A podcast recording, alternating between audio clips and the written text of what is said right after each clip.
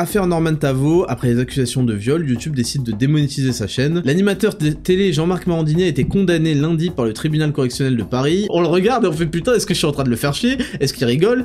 Est-ce qu'il est intéressé? Est-ce qu'il est sur son portable? Est-ce que j'ai l'air d'avoir titillé? Est-ce qu'il y a ses mandibules et sa mâchoire qui frétillent parce qu'il a le seum? Il lui a mis de la drogue dans son verre. Bienvenue dans 10 000 pas, le podcast qu'on écoute en faisant ces 10 000 pas. Je m'appelle Ismail Ouslimani, aussi connu sous le nom de Raptor sur internet, youtubeur à plus de 700 000 abonnés, fondateur de Raptor Coaching Pro et Raptor Nutrition, mes entreprises spécialisées en transformation physique et en mieux-être. Et dans ce podcast, nous discuterons de philosophie de vie à la lumière de l'actualité afin de développer un mental d'acier et de conquérir le monde.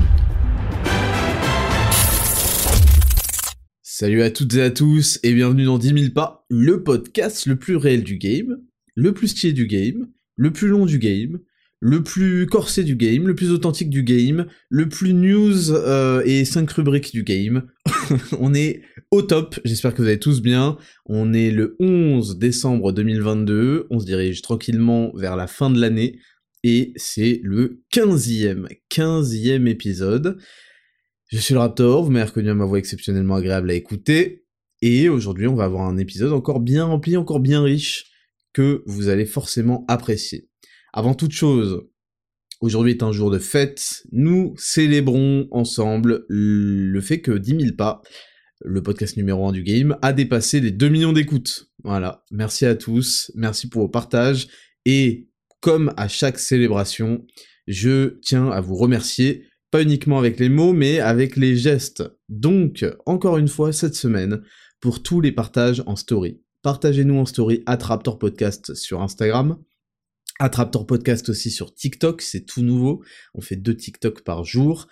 Partagez-nous en story sur Instagram, Attraptor Podcast, avec un peu de mouvement, donner de la 3D, donner de la vie à ce podcast. On veut voir de l'action et de la réflexion. C'est, euh, tout euh, l'objet euh, de mon discours.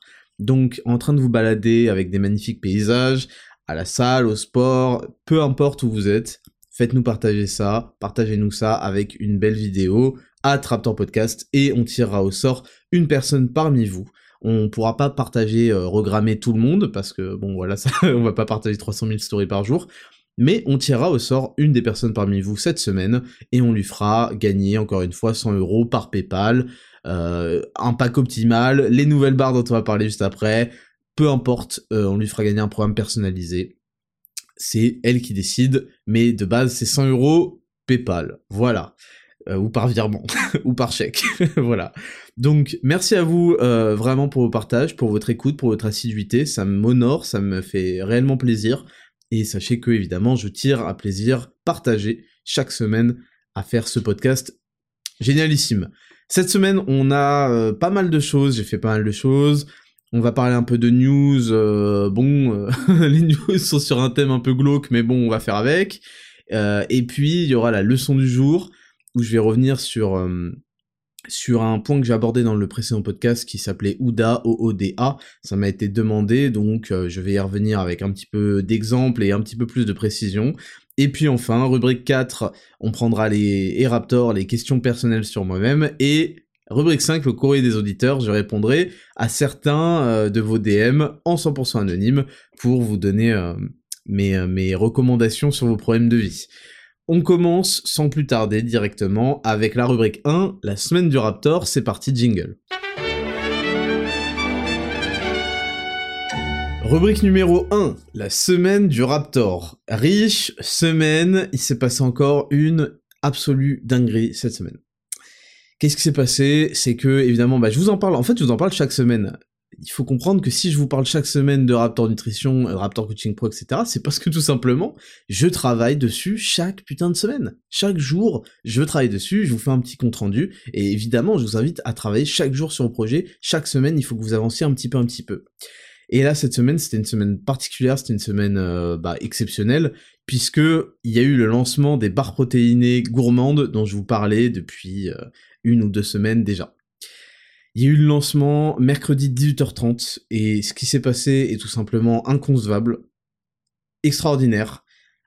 On a fait un sold out des... Alors il y a deux types de barres, il y a les barres Krusty Choco Noisette qui ont été préférées, je m'y attendais, elles ont été préférées comme ça de, de base, et il y a les barres moelleuses Et, euh, ceux qui ont pris les, barres, les deux barres ont kiffé les deux, mais il y a souvent une petite préférence pour la Choconut. Il y a eu un sold out, pourtant on avait prévu pas mal de stock, vraiment pas mal de stock. Il y a eu un sold out euh, des croustilles en 3 heures et des moelleuses en 4 heures. C'est absolument incroyable, je, je vous suis vraiment reconnaissant, parce que je pensais que j'avais lancé un nouveau produit, et en fait en réalité j'ai pas lancé un nouveau produit, j'ai lancé un nouveau marché, une nouvelle marque parce que vous me faisiez déjà confiance par rapport à, ce que j'ai produit depuis les... parce que c'est sorti en janvier, depuis quand même bientôt un an, me faisiez déjà confiance par rapport aux compléments. Vous saviez que c'était vraiment des choses très efficaces, très bonne qualité. Mais là, c'était pas des compléments. C'était de la nourriture, c'était de l'alimentaire. Donc c'était un nouveau marché.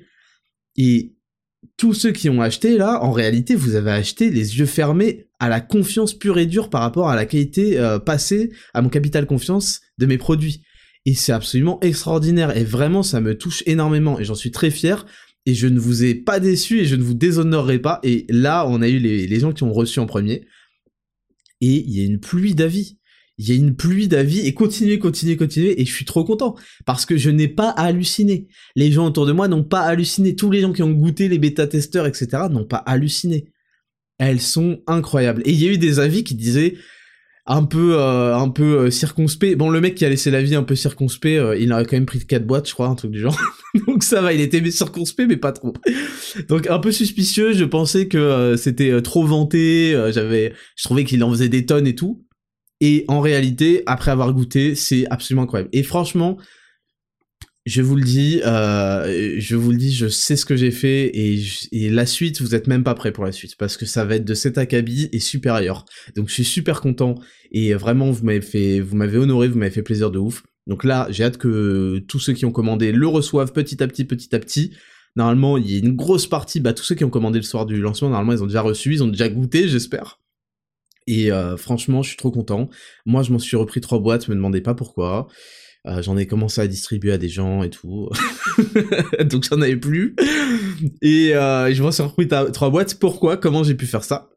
Tout simplement parce que on avait anticipé avec les fournisseurs euh, à, partir de parce que ça fait des mois hein, qu'on travaille sur ces barres là, mais quand on a vu le lancement de Berserk et Limitless, on s'est dit ah d'accord, les mecs euh, sont complètement déter, ils sont complètement fous, ils sont ils sont ils sont ils sont au rendez-vous. Vraiment, euh, je vous le dis, votre confiance, votre euh, votre respect et puis vos remerciements, parce qu'il y a beaucoup d'avis qui me remercient, me touchent énormément et c'est ça que je voulais faire. Quand je suis arrivé dans ce dans ce game des compléments, je me suis dit bah quelle est ma plus-value? Bon déjà, on va tout faire en France. Et quelle est ma plus-value? C'est que moi, je suis pas euh, directeur, je suis pas en fait l'entrepreneur ou quoi pas seulement, je suis pas comme le PDG de MyProtein ou de je sais pas quoi, j'arrive avec un background quand même de 10 années de sport, de muscu et de d'études, des compléments. Euh, si j'ai mes résultats actuels, c'est parce qu'en fait, j'ai optimisé à fond et j'ai vu et je me suis renseigné et je suis aujourd'hui et nos coachs aussi hein, sur Raptor Coaching Pro, on suit l'actualité scientifique autour des compléments. Est-ce que ce truc-là, il faut en mettre un gramme ou deux? Est-ce que ce truc-là, il faut en mettre 100 mg Est-ce que ce truc-là, bah finalement, il n'était pas inutile euh, et depuis toutes ces années, on le vantait, mais en fait, c'était de la merde?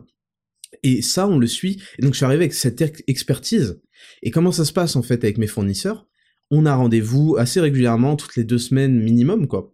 Et on se, même, on se parle très régulièrement parce qu'on a toujours des idées, trucs. Et j'arrive et je leur dis, écoutez, je veux faire un produit comme ça. Je veux qu'il y ait ça, ça, ça, ça et je veux qu'il y ait tant de milligrammes, je veux qu'il y ait cette association-là, je veux que ce soit en gélule ou je veux que ce soit en poudre, je veux que ça ait tel goût, je veux que ce soit des arômes naturels, je veux que ce soit sucré avec de la stevia, je veux que ce... Vous voyez?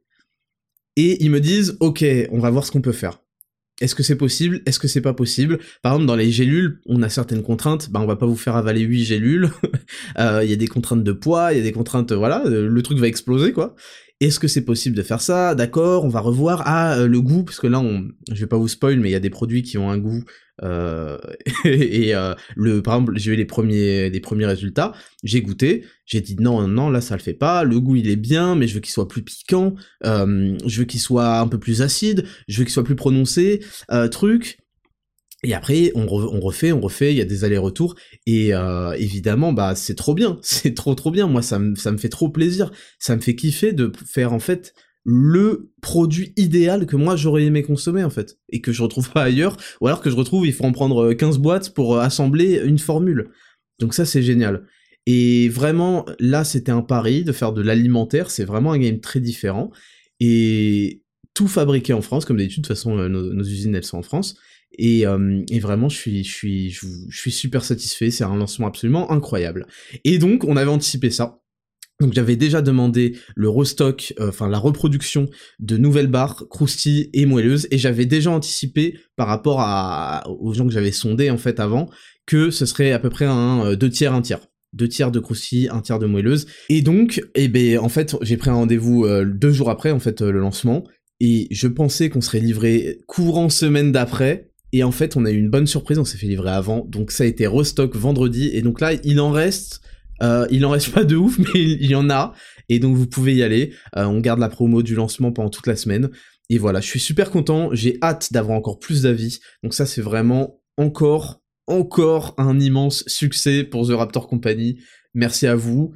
Et je vous promets que dans la suite, on, vous pensez qu'on pouvait pas step up bah on va encore step up et vous êtes pas prêts. Et l'année 2023, on a déjà les sorties, on est en train de finaliser, euh, je vous en dis pas plus, mais euh, disons que ce sera la gamme performance, voilà. Et ensuite la marque sera assise, on aura tout ce que moi je considère comme être essentiel ou en tout cas les meilleures choses. Et, euh, et ensuite, bah, on va s'amuser, on va faire de plus en plus de choses cool et tout. Donc, donc j'ai j'ai hâte de la suite. Et voilà. ça, c'était vraiment la super nouvelle de la semaine. Ça m'a vraiment fait plaisir. Merci beaucoup à vous. Ensuite, samedi, hier, là, on a sorti, euh, j'ai sorti le nouveau conseil de chat. Conseil de chat numéro 6, optimiser son sommeil. Euh, c'est un thème qui, euh, est, absolument fondamental et malheureusement tellement délaissé dans, la santé, dans le sport, dans tout ça, on oublie, euh, on oublie d'insister à quel point sur le sommeil euh, c'est super important. Et donc je vous ai donné quelques conseils. Il y avait évidemment de faire vos 10 000 pas, 7 000 à 10 000 pas. Pourquoi? Parce qu'en fait ça vous permet de, euh, enfin ça, j'ai déjà fait un conseil de chat là-dessus, mais ça permet aussi de, de se dépenser, de se fatiguer un petit peu. Ça améliore vraiment le sommeil, surtout si vous, moi je divise par deux.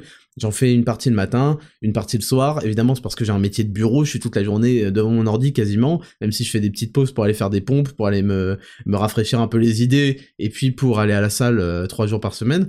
Mais quand vous êtes comme moi dans un métier de bureau, bon bah faut bien que vous divisiez ça un petit peu le matin, un petit peu le soir. Et vraiment ça aide à dormir, ça apaise, ça fait réfléchir et ça, ça prépare.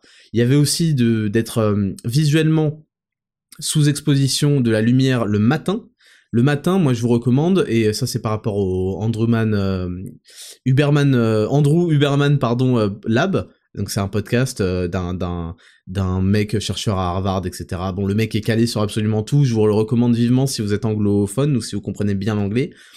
Et, et oui, il avait dit en fait que quand vous étiez exposé, première chose, first thing in the morning, première chose le matin, vous exposez visuellement, sans que ce soit à travers une vitre, à la lumière du soleil, même si vous n'êtes pas levé au coucher, au lever de soleil, hein, c'est pas ça le sujet, c'est de s'exposer visuellement à la lumière du soleil.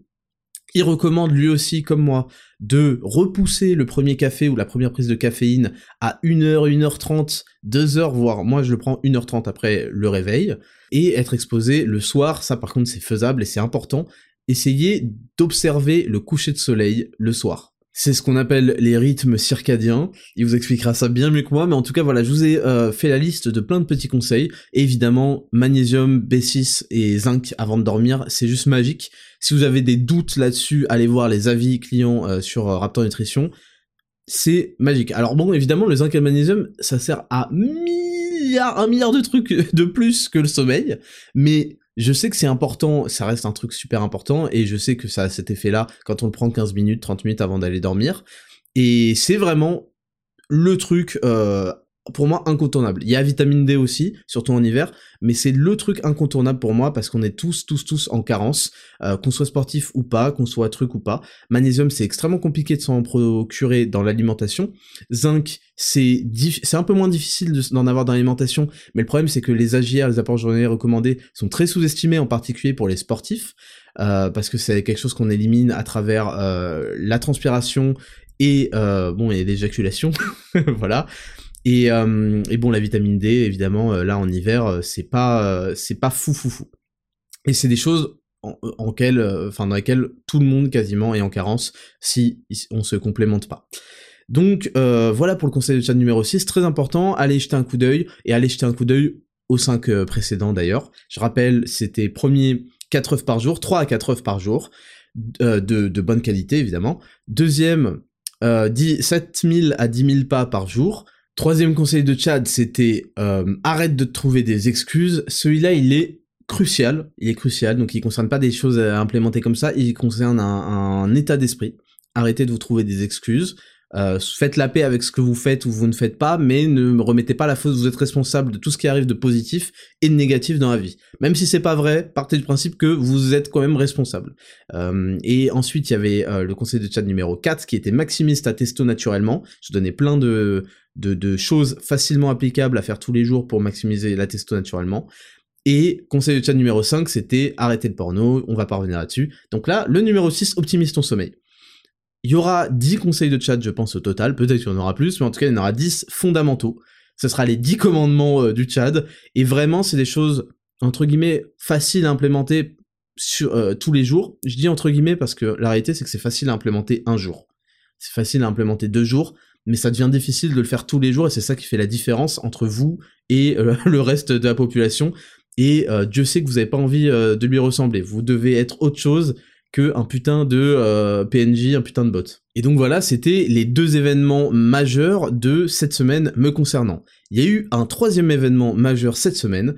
Cette semaine, c'est tout simplement que j'ai retrouvé mon ami euh, que vous connaissez sous le pseudonyme de Papacito. Mon ami Hugo Gilles euh, Jiménez. Donc je l'ai retrouvé parce que bah en fait les gens ne l'ignorent. En fait comment ah, alors pour que vous pour qu'on resitue un petit peu tout ça. Papacito, je l'ai connu en début 2018. On s'est rencontrés et ça a tout de suite matché et on a des personnalités qui marchaient très bien et surtout en fait j'ai reconnu beaucoup de valeurs là-dedans. Enfin là-dedans, beaucoup de valeurs chez lui. Alors malheureusement à l'époque en 2018, j'ai été quand même aussi, dans une période de ma vie où j'étais très très naïf parce que ça faisait pas longtemps que j'étais, pas si longtemps que j'étais sur YouTube, ou en tout cas que je commençais vraiment à avoir du succès sur YouTube. Et là, à ce moment-là de ma carrière, de ma vie, on commençait à me tourner autour beaucoup beaucoup de vautours que j'ai pas su identifier par naïveté parce que je pensais. Je pensais que bah la vie était divisée voilà c'était une pensée très naïve euh, d'enfant. La vie était divisée entre les gens qui aiment leur pays et les gens qui aiment pas leur pays. Donc je me disais bah si t'aimes ton pays bah on est forcément euh, quelque part dans le même camp. Et ça c'est vraiment une pensée euh, complètement stupide qui m'a mené à faire des erreurs. C'est pas grave, j'ai rectifié le tir dessus depuis, mais c'est vrai qu'il y a des choses, il y a des gens que j'ai invités qui ont mis leur euh, putain de fesses euh, sur mon canapé chez moi, à qui j'ai donné la parole parce que je partais aussi du principe que bah si on commençait à donner la parole à des gens qui ne l'avaient pas forcément, bah ça permettrait de faire avancer euh, le débat, etc. Et en fait j'ai réalisé que s'ils n'avaient pas la parole, c'était juste qu'ils étaient sans talent et que c'était des merdes humainement, simplement, et que les gens en fait avaient fait la distraction rapidement. Et voilà, mais depuis je dis j'ai j'ai quand même corrigé le tir, j'ai agi, j'ai fait des choses et euh, ça m'a quand même servi énormément de leçons. Donc, on s'est rencontrés, Papacito et moi, pour faire ce RD dissident, et ça a donné la meilleure émission d'actualité jamais faite, jamais égalée. Vous pouvez y aller, laissez tomber les gars. Et, euh, évidemment, ça marchait très bien parce qu'il y avait un duo iconique, c'était c'était Papacito et Raptor, Raptor et Papacito, et ça collait parfaitement. Et il avait ce que j'avais pas, j'avais ce qu'il avait pas, et on s'entendait vraiment bien, et il y avait de l'humour. Et en fait, quand lui finissait un truc, j'en rajoutais, etc., etc. Alors ça a mené cette émission à ce qu'on dise des dingueries, mais euh, bon voilà, on, a tous dit des dingueries dans nos vies. voilà, on a corrigé le tir, on a amené de la nuance petit à petit, et puis c'était euh, c'était quand même très très drôle. Donc on s'est rencontré à cette période-là, et c'est la période aussi où il venait de sortir sa première BD qui était FDP de la mode euh, tome 1. En fait, Papacito, moi je le connais depuis euh, depuis 2015, 2014 peut-être même, parce qu'en fait avant d'être sur internet, il écrivait un blog sur internet qui s'appelait FDP de la mode. Comment vous dire? Pour ceux qui ont connu, vous rigolez, vous savez de quoi je parle. FDP de la mode, c'était un blog où il y avait des articles plus ou moins courts, je dirais, qui mettaient 5 minutes de lecture, qui étaient des pépites d'écriture. Alors il y avait des fautes d'orthographe partout, mais ça me faisait encore plus rire. Et c'était des pépites d'écriture euh, en termes de style, en termes de maîtrise, de comment, de la vulgarité. Parce que on l'a vu et euh, j'en avais parlé par exemple avec euh, Antoine Daniel quand il avait fait son truc Clyde Vania là, Cloud Vania ou je sais plus quoi, Clyde Vania. On avait vu qu'il essayait d'employer des registres bah, vulgaires, des insultes, etc., mais qu'il les utilisait mal, et que du coup, moi, je trouvais que ça sonnait mal, ça, ça, c'était pas ça, parce qu'on disait souvent, ouais, Raptor, il dit des gros mots sur Internet, ouais, Papa il dit des gros mots sur Internet.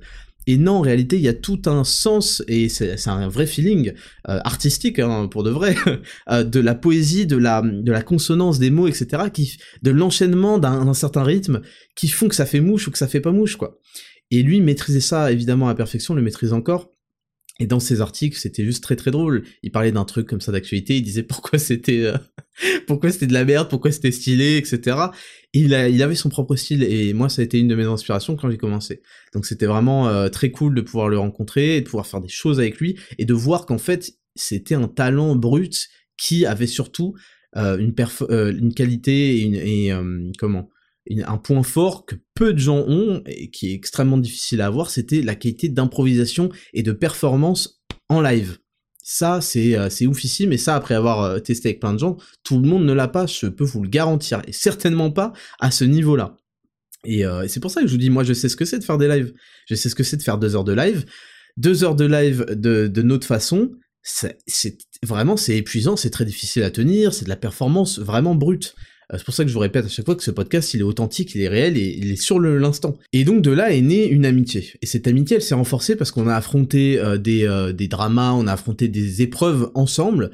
Et je vous disais dit dans le dernier podcast, c'est dans les épreuves qu'on voit en fait que valent les gens. Et nous, on a été chacun loyal envers l'autre et vraiment, c'est de tous les gars que j'ai rencontrés depuis 2015, c'est c'est non seulement le seul valable, mais c'est surtout, c'est pas, c'est pas qu'il est, euh, qu'il a 11 sur 20 et que du coup c'est le seul à passer le test. C'est un mec en or. C'est un gars en or que vous, vous en croiserez pas deux en fait. C'est encore un ballon d'or. Il y a Messi, Ronaldo et voilà, c'est tout. Et vous n'en croiserez pas deux en un siècle, lui aussi. Il est, il est exceptionnel de vertu, de valeur. C'est un ami que vous voulez avoir. Et, euh, et voilà, c'est un, gars qui est extrêmement fidèle et qui même les trop et des gens en ont, souvent profité. Évidemment, Papacito, bon, dans, depuis en fait à l'arrêt du RDV dissident, on est chacun allé sur euh, nos carrières respectives euh, en ayant des stratégies de communication, etc. assez différentes. Et évidemment, euh, il s'est passé plein de choses depuis. Il a certainement dit des choses sur lesquelles j'étais pas d'accord, etc. J'ai certainement dit des choses sur lesquelles il n'était pas forcément d'accord. On en discute et il y a pas de souci. Je vous l'ai dit moi dans le précédent podcast au-delà des idées politiques de chacun, etc., il y a beaucoup plus pour moi qui font un, vrai ami et une vraie personne qui a des vraies qualités. Donc euh, j'étais très heureux de le retrouver euh, cette semaine.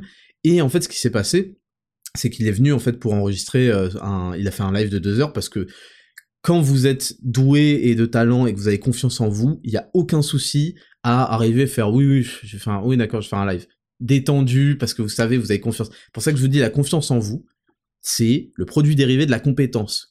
Quand vous n'avez pas révisé un examen, vous n'arrivez pas confiant. Hein. Par contre, quand vous avez révisé comme un bâtard, que vous êtes sûr de vous, etc., vous arrivez, vous faites bon. Envoie-moi l'affiche, je vais prendre mon 20 sur 20, et euh, voilà.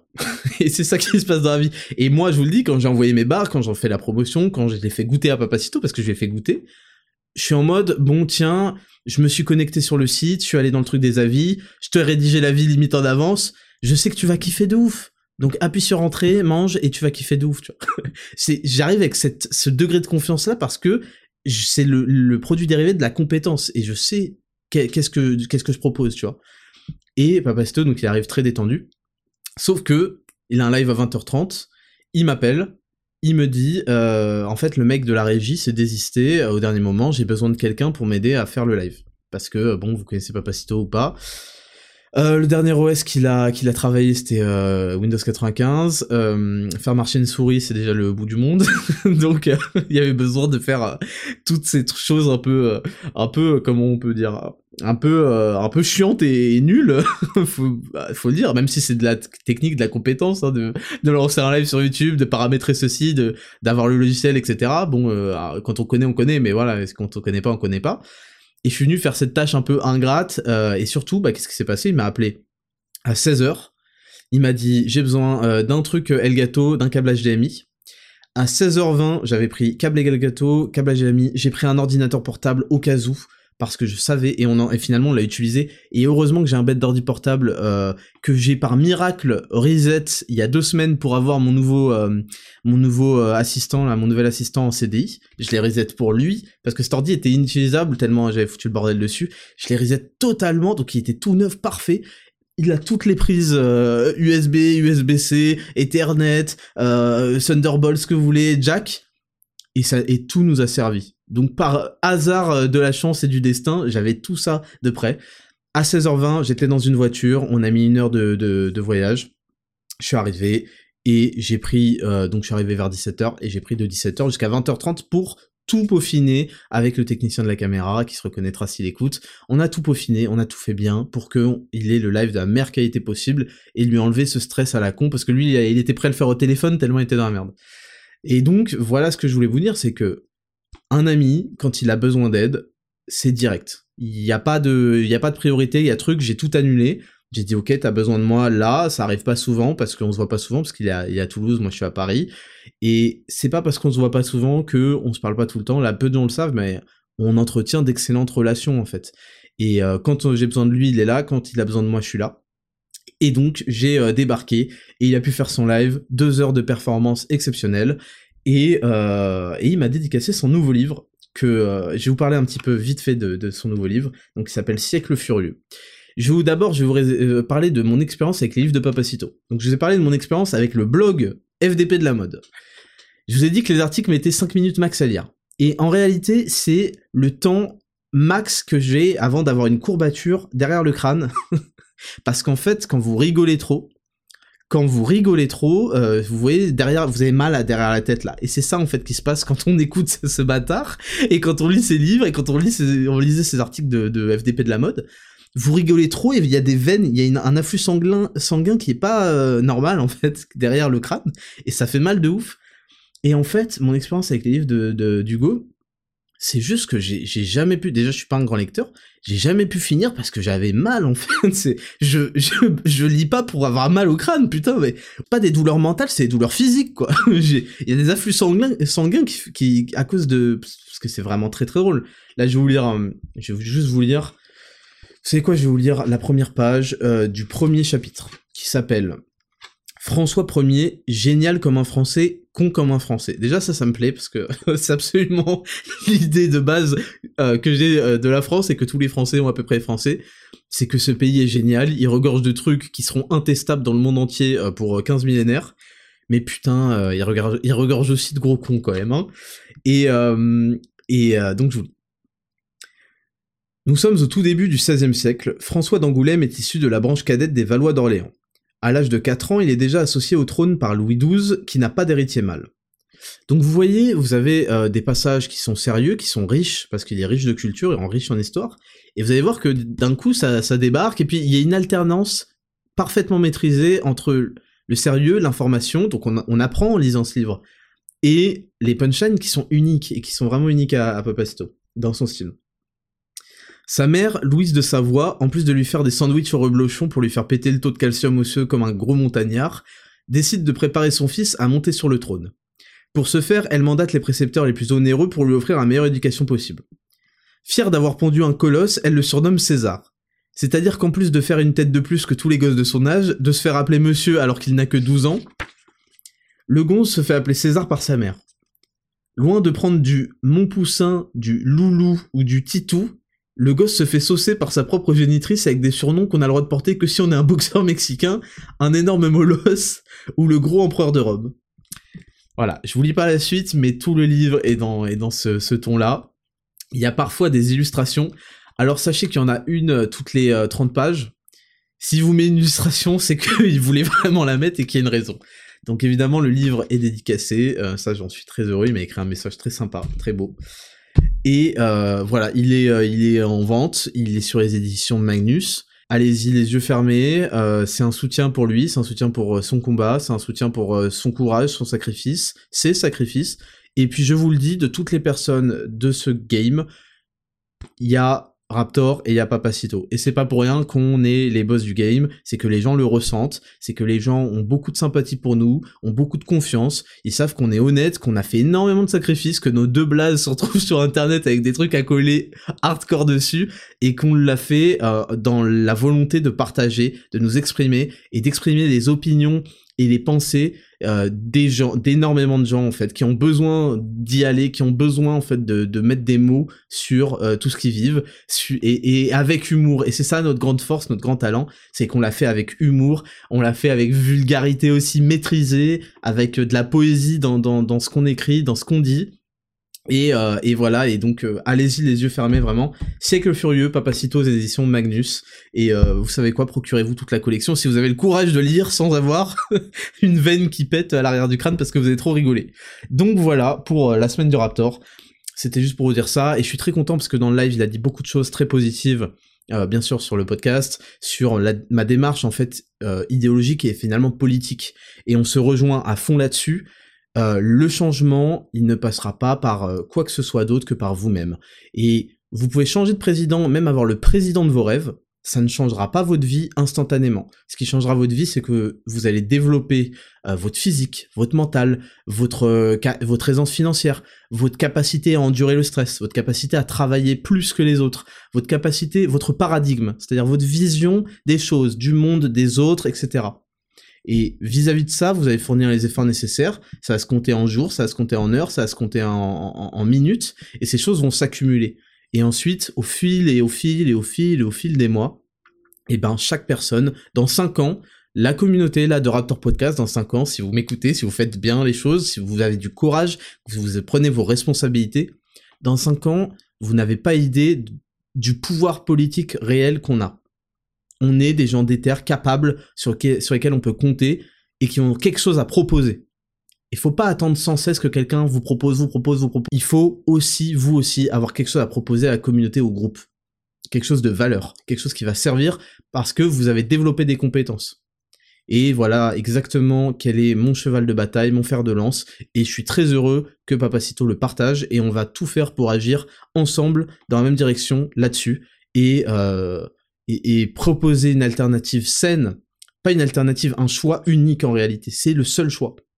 Sain et, euh, et, loin de toute la merde et du, et du drama parasitique et qui va vous saloper votre, votre esprit et qui est en train de, sur, sur lequel des, des gens mal intentionnés sont en train d'exploiter, de capitaliser dessus, sur votre malheur sur euh, le fait que vous soyez des merdes qui vont passer 10 heures, il l'a très bien dit Papa dans son live, 5 euh, heures, 4 heures, 8 heures par, euh, par semaine à écouter de la merde, de la merde, de la merde, des mauvaises nouvelles, des trucs, et à vous, et à critiquer absolument toute la planète sans jamais vous prendre vous en main.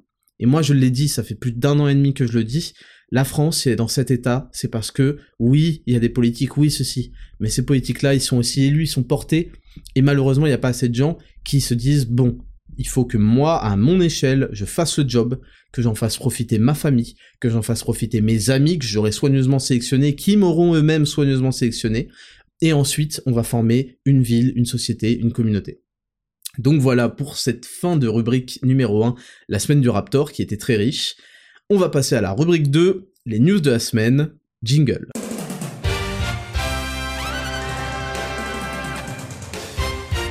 Rubrique numéro 2, les news de la semaine. On commence avec euh, l'affaire Norman, Norman Tavo, de son prénom et de son nom. Donc c'est rapporté par le journal du dimanche. Affaire Norman Tavo, après les accusations de viol, YouTube décide de démonétiser sa chaîne. Samedi 10 décembre, YouTube révèle que la chaîne de l'humoriste Norman Tavo, comptabilisant près de 12 millions d'abonnés, a été démonétisée. Pour rappel, lundi 5 décembre, le célèbre youtubeur a été placé en garde à vue après des accusations de viol et de corruption de mineurs. Donc ça, c'est un article qui date du 11 décembre, c'est-à-dire... Non, il a été mis à jour le 11 décembre. Ok, il date d'aujourd'hui. Bon, il date de ce matin. Super, excellent. Euh, à l'heure où je tourne euh, ce, cet épisode. Donc, euh, pour rappel des faits, Norman, donc Norman, célèbre youtubeur, moi j'ai commencé ma découverte de YouTube avec Norman. Hein. J'ai commencé quand j'étais au lycée, j'écoutais Norman et Cyprien, je rigolais comme un euh, parce que j'étais euh, jeune. J'avais 15 piges, je crois. Ils sont, ils sont arrivés tout, au début de YouTube avec le format qui s'appelait podcast, qui n'a rien à voir avec ce podcast, mais c'était une courte vidéo d'une dizaine de minutes max sur, je suis très généreux, sur euh, des, euh, des trucs euh, courants de société où tout le monde peut se reconnaître. Donc voilà. Et il s'avère que Norman est mis en examen actuellement parce que des tas et des tas de filles, de, filles plus ou moins jeunes aujourd'hui, mais en tout cas qui à l'époque des faits étaient visiblement pour certaines mineures, euh, l'accusent d'avoir fait en fait, si je comprends bien, alors ça va jusqu'au viol, euh, j'ai pas, j'ai pas entendu de ce que du des peu de choses où je me suis renseigné où j'ai entendu, j'ai pas entendu euh, exactement ce qui pouvait affirmer ces accusations euh, de viol. la corruption de mineurs, ça j'ai bien compris. Le détournement de mineurs, probablement j'ai bien compris. et la manipulation surtout. Donc en fait, il est accusé de quoi? Il est accusé d'avoir utilisé, alors surtout Snapchat, j'imagine à l'époque, euh, d'avoir utilisé ses réseaux sociaux, euh, des, des, des, gonzesses en fait qui étaient jeunes, euh, qui lui envoyaient des messages, et en fait il les manipulait de sorte que elle lui envoie des photos de plus en plus sexy, de plus en plus dénudées, jusqu'à avoir parfois des rapports sexuels. Euh, je pense que, je crois, je connais pas bien la loi non plus, mais je crois que ce genre de truc est encadré quand même par la loi. Il y, a, y a une protection des, des gens mineurs en fait par rapport aux gens majeurs. Hein. Euh, parce qu'ils sont très influençables, très manipulables. Moi, je considère de toute façon que sont très influençables et très manipulables. Euh, tout, enfin, ça dépasse 18 ans. C'est pas parce que la loi a fixé 18 ans qu'après 18 ans t'es pas manipulable et influençable, surtout par le statut, la notoriété, ce genre de choses. Donc, c'est quand même une affaire euh, un petit peu plus complexe qui peut y paraître pour certains.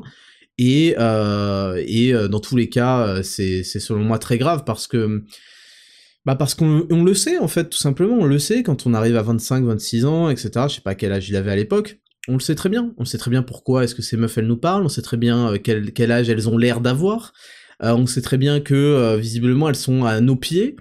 On sait très bien ceci cela et donc en profiter avec des, des, femmes mineures. En plus, je vais vous le dire, je veux dire sans vouloir être hautain ni ni désagréable, mais quelle conversation peut avoir qui va en fait qui a 25 piges et va à la sortie des lycées? Alors je sais qu'il y a beaucoup d'auditeurs euh, qui m'écoutent et qui ont 16-17 ans, mais vous m'écoutez parler. On n'a pas une conversation. Désolé d'être... Euh, vous voyez ce que je veux dire Je connais pas... Franchement, ce serait chelou si un mec de 25 piges ou de 30, moi j'en ai 29, venait à la sortie des lycées pour taper des discussions avec les lycéens. Ça n'a aucun sens. Il y a une vie de différence. Vraiment, c'est pas comme la différence entre, euh, je sais pas, 45 et 50 ou 55 ans. Il y a une vie de différence entre 16 ans et 25, 26, 29 ans il y a une vie. On, est, on, est plus sur la même planète. On ne se comprend pas. Donc, j'ai toujours trouvé ça un petit peu euh, bah, malaisant pour eux, hein, les, les, les, gens un peu plus âgés qui, euh, qui parlent à des, à des femmes qui ont 16 ans, parce que même 17.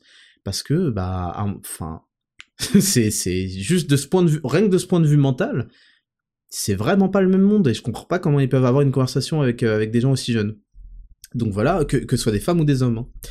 Donc voilà, et en fait le, sujet c'était surtout euh, la démonétisation de la chaîne YouTube de Norman. Donc je vais vous dire pourquoi euh, je trouve ça intéressant, pourquoi ça me pose des problèmes, pourquoi ça m'en pose pas, etc. Donc au début, en fait, il y avait ces articles, il y avait un truc qui disait Norman et le youtubeur aussi Dirty Biology qui s'appelle Léo Grasset, je crois, qui lui aussi a été accusé, mais ça c'était pas par des mineurs, c'était par des meufs qui avaient 25 ans.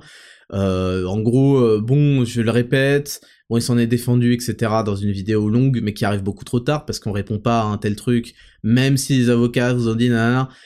Il y a le procès en justice et il y a le procès public, il faut gagner les deux. Ça, c'est la loi. C'est comme ça que ça se passe en réalité. Et on répond pas six mois après euh, des accusations pareilles. Mais bon, il fait ce qu'il veut. Et en plus, sa réponse était très mal ajustée. Je sais pas si vous avez vu la vidéo de, de Léo Grasset.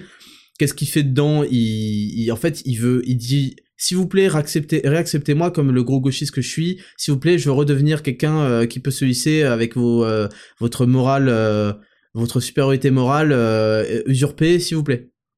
Très très mauvaise réponse. Il condamne les masculinistes qu'il aurait soutenus. Donc c'est pour ça que moi je soutiens personne, allez tous vous faire foutre. Puisque vous êtes des rats et des ingrats, allez tous vous faire enculer. et, et, donc, je précise que je ne t'ai jamais exprimé sur son affaire mais euh, il s'en expliquait, et puis euh, bon, moi de ce que je comprends avec Léo Grasset, c'est quand même des grandes filles qui étaient amoureuses du beau gosse, euh, connu, successful, et lui il était en mode ouais, t'es trop la plus belle et tout, et en fait il gérait trois meufs en même temps ou cinq meufs en même temps, je sais pas quoi. Et voilà, c'est peut-être un goujat, c'est peut-être un connard, c'est peut-être un salopard, mais euh, voilà, on connaît des salopes, et on connaît des goujates, et on connaît des, des, connasses, et des pétasses, et c'est pas euh, interdit par la loi d'être une, une connasse, donc euh, être un salaud non plus. Donc moi, je trouvais qu'il y avait beaucoup dans cette affaire de Léo Grasset, d'histoire de... bah en gros, ouais, il, il, a couché avec moi alors qu'il a il couchait avec une autre meuf, et donc voilà. donc il y a peut-être plus, je dis pas. Il y a une histoire de somnambulisme qui est tout à fait bizarre, où il se réveillerait pour baiser la meuf à côté de lui. Je dis pas, je dis pas ce qui s'est passé, je ne sais pas ce qui s'est passé.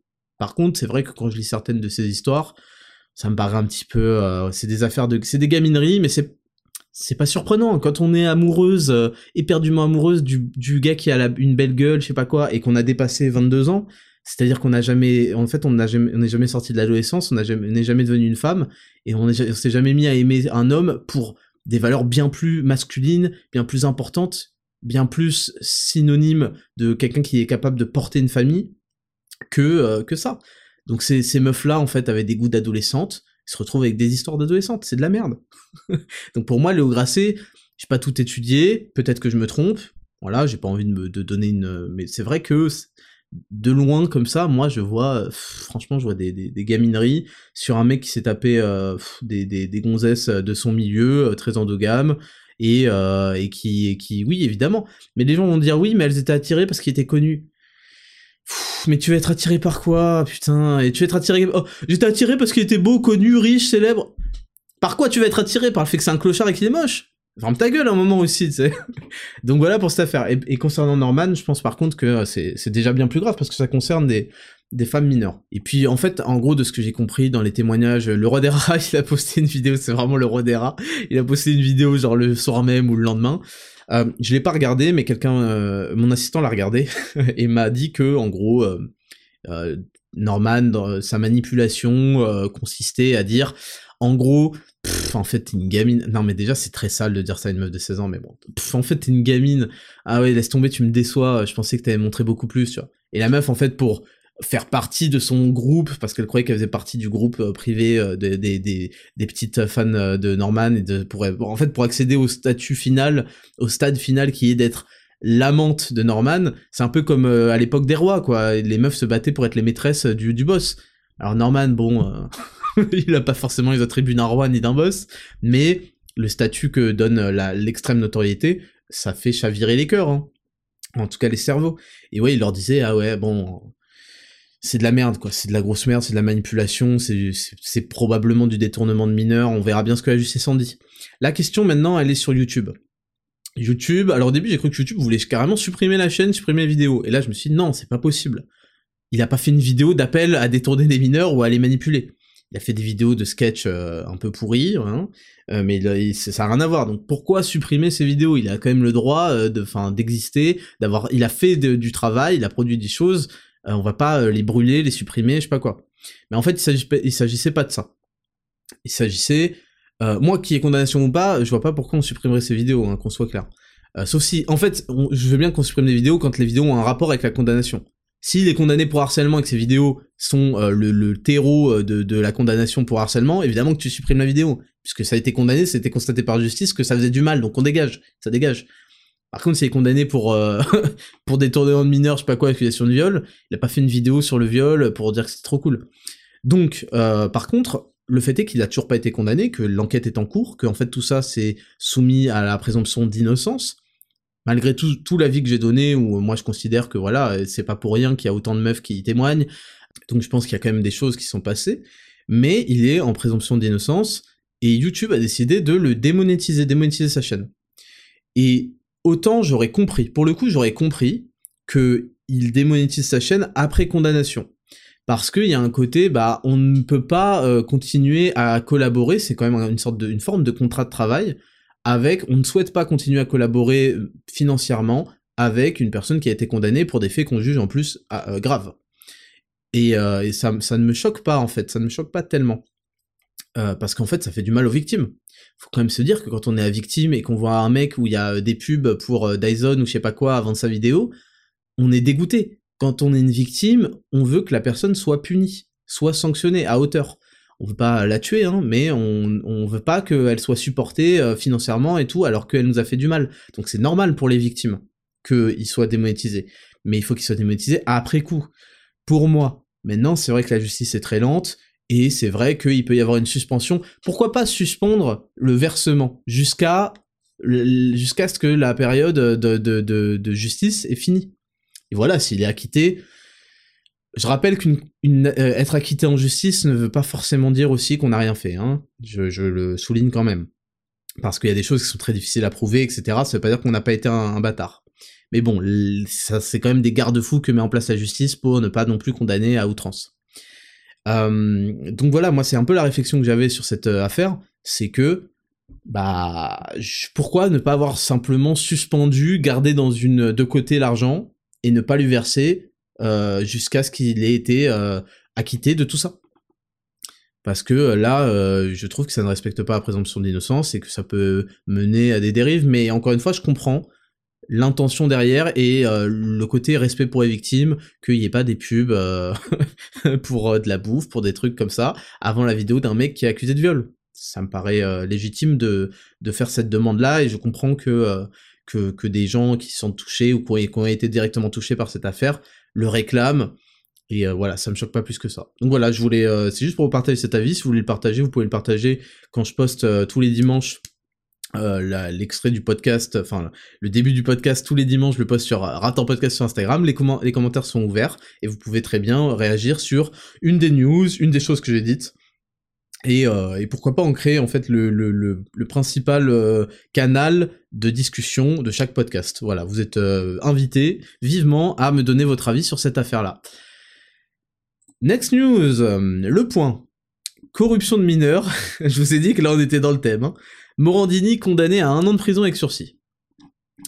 L'animateur télé Jean-Marc Morandini a été condamné lundi par le tribunal correctionnel de Paris à un an de prison assorti d'une période de sursis probatoire de deux ans pour corruption de mineurs sur trois adolescents entre 2009 et 2016, lors d'échanges électroniques et d'un casting à domicile. Jean-Marc Morandini, 57 ans, passé notamment par Europe 1, était également jugé pour avoir demandé à un troisième adolescent de 16 ans de se dénuder et de se masturber à son domicile en 2009 lors d'une audition pour un projet de remake d'un film américain qui n'a jamais vu le jour. C'est pas drôle, putain. Lors de son procès en octobre, il avait reconnu une imprudence, mais s'était défendu en invoquant notamment une forme d'humour. vous voyez, c'est de l'humour. Pourquoi vous en faites tout un... Pourquoi je vous parle de ça? Je parle de ça parce que je vous avais déjà parlé de cette affaire Morandini, et ce qui m'avait choqué, c'est qu'il avait genre un procès à, 14h et qu'il faisait son Morandini live sur CNews de 10 à 12h. Le, le gonze est détendu, alors qu'il a été reconnu coupable. Donc ça, c'est le premier truc qui est choqué. Deuxième truc qui, me choque maintenant, c'est qu'il a été reconnu coupable. Troisième truc qui me choque, enfin qui me choque. Troisième truc qui me choque, c'est que, en fait, bon, ce j'ai bien compris, il faisait des castings pour un film qui a jamais vu le jour, et il demandait, enfin des castings. Bon, il a fait le casting avant même de, il me semble, d'écrire le scénario, enfin c'est des trucs rigolos, c'est de l'humour, hein, comme ça. Et surtout, bah, il demandait, visiblement, c'était chez lui, je savais pas que le casting était chez lui. Il demandait à des adolescents, visiblement, de se masturber. Bon, bref, ça me dégoûte, j'ai pas envie d'en parler. Euh, il savait, euh, je pense qu'il savait parce que les adolescents, euh, il lui disait, je vous en ai déjà parlé, il lui disait ouais, ma mère m'a puni, euh, ma mère me fait réviser mes leçons d'histoire géo, je sais pas quoi. Bon, il y a pas de mec qui a 35 piges, sa mère elle lui fait réviser ses cours d'histoire, si tu veux. Et, et donc, je voulais, voilà, un an de prison avec sursis. Donc, en France, quand on fait des trucs bizarres avec des mineurs, c'est pas le truc le plus puni du monde. Hein. Franchement, c'est c'est assez déroutant. C'est assez déroutant. Quatrième chose qui l'est beaucoup plus, j'ai regardé le programme, parce que je ne croyais pas mes yeux, j'ai regardé le programme euh, télé euh, des prochaines semaines de CNews, et figurez-vous que de 10h à midi, il y a toujours Morandini live, tout le temps, tout le temps, tout le temps. Donc il y a un moment où euh, il faut arrêter, parce que CNews a quand même la réputation voilà, Pascal Pro, c'est Pascal Pro. Je comprends que ça apporte de la diversité et un peu de nouveau. Il me semble que Jean Messia est devenu chroniqueur, donc je comprends que ses sourcils un petit peu euh, amovibles vous fassent rigoler, que vous kiffiez à regarder, parce que des fois, il, lâche des punchlines rigolotes. Euh, maintenant, euh, je veux dire, CNews, euh, ça commence un peu à devenir une réputation usurpée. Comment CNews peut continuer à donner l'antenne à un mec condamné pour corruption de mineurs? Est-ce que c'est normal? Je, ça me dégoûte en fait, ça me dégoûte. Il me semble aussi qu'il y a des émissions sur la religion sur CNews. Tu ne peux pas associer des émissions, une émission, enfin une chaîne comme ça à, des, enfin ça, me, ça me dégoûte, voilà, ça me dégoûte et je, ne comprends pas. Donc je vais pas non plus en faire tout un caca nerveux, mais euh, c'est juste pour vous que vous, vous ayez vous cassez un peu ces idées de CNews. Ah ouais, CNews c'est la chaîne de droite. Je suis trop en, en cohérence avec eux. J'adore ce qu'ils font, truc. N'ayez pas trop trop d'attentes vis-à-vis de ce genre de choses. Voilà, n'ayez pas trop d'attentes, arrêtez de vous associer comme ça, euh, corps et âme, euh, travaillez sur vous, concentrez-vous sur vous, prenez ce qu'il y a à prendre de bon de chaque personne, voilà, et point barre. Faites attention à ça.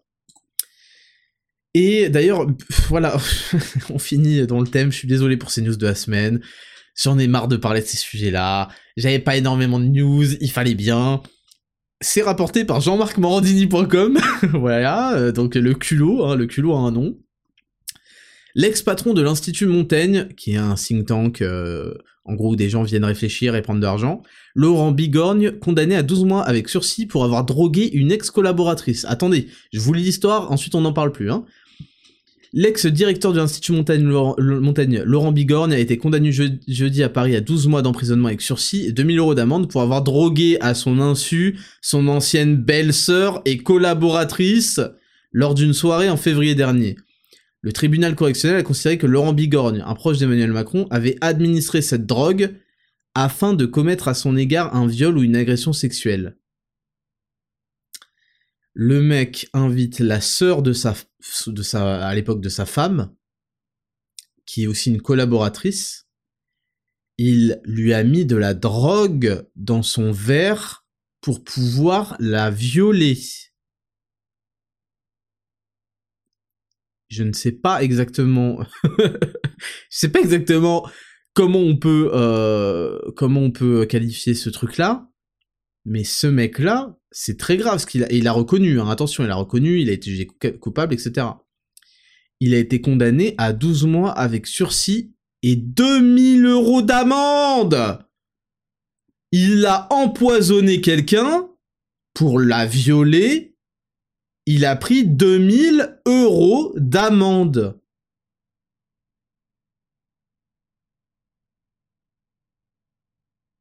Qu'est-ce que vous voulez qu'on fasse avec une justice comme ça Il lui a mis quelque chose dans son corps à son insu qui est détrimental pour son corps, pour son esprit, pour tout, pour qu'elle perde le contrôle, dans l'objectif de la violer, alors que c'est la sœur de sa femme. je, veux dire, même si c'était inconnu, c'est pas ça que je veux dire, mais en plus. Mais ces mecs-là, ils sont, ils sont sous, ils prennent des vitamines que je vends pas sur Raptor Nutrition pour que le cerveau est disjoncte comme ça. Ils sont sous l'emprise du diable lui-même. C'est pas possible. Et la justice, après aveu, etc., lui met du sursis, donc elle, considère que c'est, oh, il est pas si dangereux que ça. Ce, mec est un danger. C'est inadmissible ce qu'il a fait. Putain, mais il y a des gens qui payent mille fois plus pour mille fois moins. Dans, je parle pas après un, procès, hein. dans la vie, la vie elle te donne des coups comme ça, t'as rien fait, tu prends des, des, des, des, tu prends de la prison ferme. Hein. D'ailleurs, on a été confinés. Quand on a été confinés, on n'avait rien fait. Lui, prend du sursis et 2000 euros d'amende. 2000 euros, c'est à peu près comme si vous aviez 2 euros d'amende pour vous. Mais c'est une blague. Donc voilà, c'était le triplé gagnant là de ce matin c'est, c'est, voilà, j'ai pas envie de non plus euh, m'épancher là-dessus, juste pour vous dire mon dégoût que vous partagez sans aucun doute. Encore une fois, vous pouvez, vous devez, et je vous invite vraiment à réagir, ça peut être très intéressant. Allez commenter sur le, post Raptor Podcast de, la semaine, du dimanche, et donnez-moi votre avis là-dessus. En étant courtois, hein, évidemment. Et on finit juste sur euh, un truc qui m'a fait rire, euh, le boycott de la Coupe du Monde, qui est en train de s'envoler, qui n'a jamais trop pris et qui est en train de disparaître au fur et à mesure que la France grimpe dans, dans la compétition.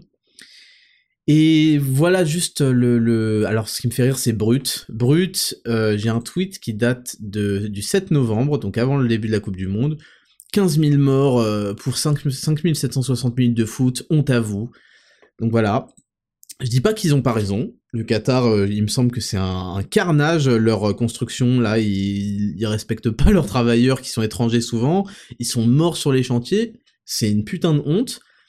Mais là où je veux en venir, c'est que les gens, euh, premièrement, s'en foutent. Deuxièmement, dissocie euh, le fait de regarder la compétition en elle-même du de comment la compétition est organisée, etc., etc. Et troisièmement, non, on va dire, il y a quatre points. Et troisièmement, Brut ont retourné leur veste de fou furieux. Et en fait, quand ils voient comment le vent tourne et comment la réalité, c'est que les gens euh, ne calculent pas le truc, ils sont mis à poster des vidéos de eux qui célèbrent la qualification de l'équipe du Maroc, etc. et quatrièmement, et c'est le point important de cette news, c'est que je veux que vous vous rendiez compte qu'il n'y a pas d'esprit fort d'imposition de quoi que ce soit. Il n'y a que des masses qui suivent. Et quand la masse fait ah oui oui euh, ok ta gueule. Et allume la télé en fait. Ah oui le boycott ouais je comprends j'avoue il y a des raisons. Mais bon j'ai quand même regardé le match. Ça ne prend pas en fait. Ça ne prend pas. Et ça c'est un truc malheureusement qui se transpose à rien d'autre que le foot.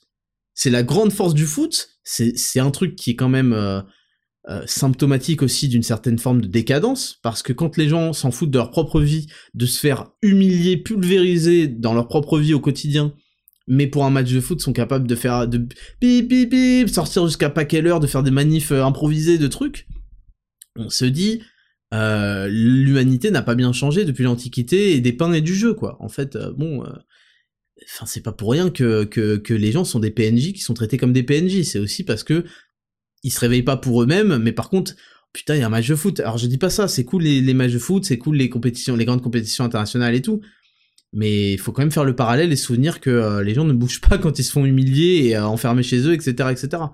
Et, et, le point, le point vraiment clé, c'est de comprendre que la masse décide.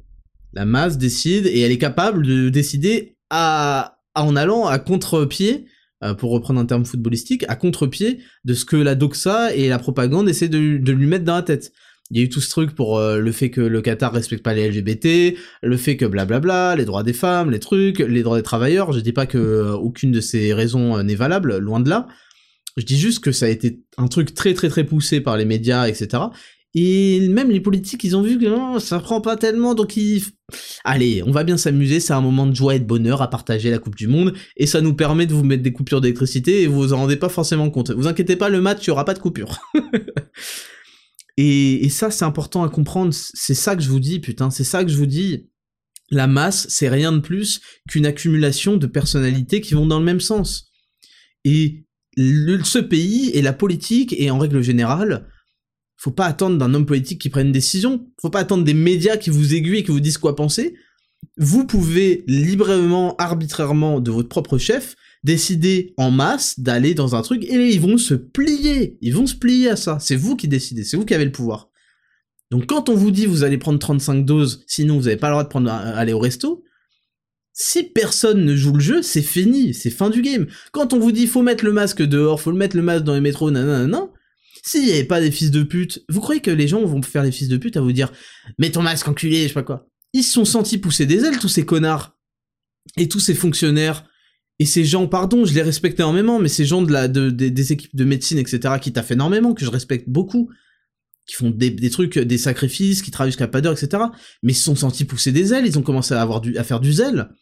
Quand on dit euh, le papa n'est pas autorisé euh, dans la salle d'accouchement et pour euh, mais vous avez pété un câble à quel moment de votre putain de vie, bande de trous du cul? Les gens, il y a un moment où ils auraient pas fait tout ça si personne ne jouait la comédie dans, dans tout ce merdier. C'est ça que j'essaie de vous faire comprendre.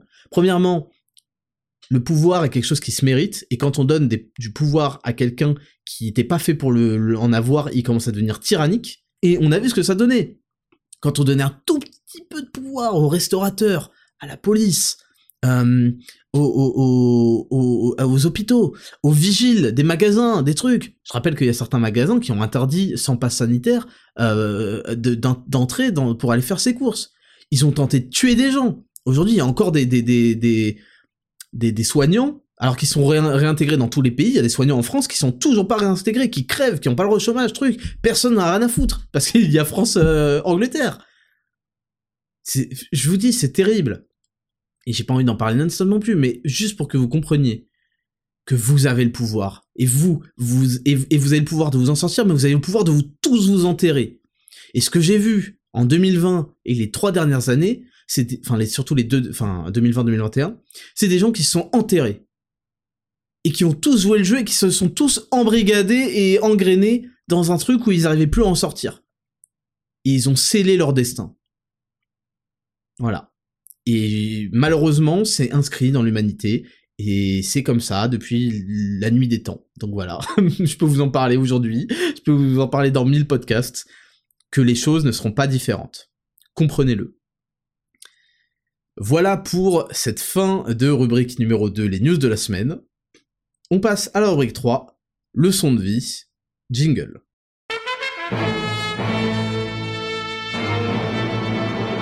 Rubrique numéro 3, leçon de vie. Donc aujourd'hui je vais vous reparler de la boucle Ouda qui m'a qui, a suscité votre attention visiblement la dernière fois, et je me suis dit que ça méritait quand même d'être développé parce que c'est une véritable leçon de vie. Et ensuite je vais vous donner comme d'habitude un exemple, une anecdote de, mon passé, de mon expérience, pour prouver cette leçon de vie. Je vais vous lire, euh, lire d'abord la définition de la boucle OUDA, hein, c'est pas moi qui l'ai écrite. La boucle OUDA est un concept inventé par le pilote de chasse John Boyd de l'United States Air Force en 1960 pour conceptualiser sa facilité à battre tous ses élèves lors de simulations de combat aérien en itérant rapidement quatre processus. Observer, s'orienter, décider agir. John Boyd a développé ce concept permettant de formaliser le cycle des décisions face à un pilote ennemi. L'outil permet de savoir quand une décision a été prise et d'éviter de rester immobile. L'objectif est aussi de pouvoir réévaluer très vite ces décisions à l'aide du test de la réalité. Et donc voilà, c'est un cycle qu'on répète, qu'on répète, qu'on répète. Je vais maintenant vous l'expliquer en des termes plus simples. En fait, dans toutes les situations de la vie, il y a quatre choses à mettre en place que ce mec-là, il n'a pas inventé, mais il a théorisé, on va dire. Je pense que c'est, on l'a pas attendu pour mettre en place ces choses-là. C'est juste que c'était peut-être de manière instinctive, non théorisée, non réfléchie. Lui, il a mis des mots là-dessus. La première étape, c'est d'observer. Et ça, c'est l'étape à laquelle reste absolument tout le monde. Tout le monde observe. C'est pas une euh, folie d'observer. On regarde la situation, on observe et on prend des notes. Et le problème, c'est qu'ensuite, faut aller jusqu'à la dernière étape qui est l'action. Et entre cette étape d'observation et cette étape d'action, il y a en gros toutes les étapes qui vont considérer toutes les hypothèses, toutes les solutions, toutes les propositions d'action, qui vont éliminer et choisir celle qui est la meilleure. C'est pas la meilleure action, c'est celle qu'on a jugée être la meilleure à ce moment précis. Ensuite, on agit, et c'est là où on perd 90% des gens, et à partir de cette action, ça va déclencher d'autres euh, réactions, et à partir de là, on va recommencer à les observer, et à redéfinir qu'est-ce qu'on va refaire, qu'est-ce qu'on va réagir là-dessus. Et on ne s'arrête jamais de cette boucle. Et en fait, le problème des gens, c'est qu'ils ne passent jamais à l'action. Et donc, ils sont en perpétuelle observation. Ils observent, ils observent, ils font des plans, parfois ils font des plans, ils vont un peu plus loin. Et puis en fait, ils mettent tellement de temps à réfléchir et à perdre leur temps que la situation, le lendemain, le surlendemain, trois semaines après, a évolué. On est sur, face à une nouvelle situation. Et qu'est-ce qu'ils font? Face à une nouvelle situation, ils recommencent à observer.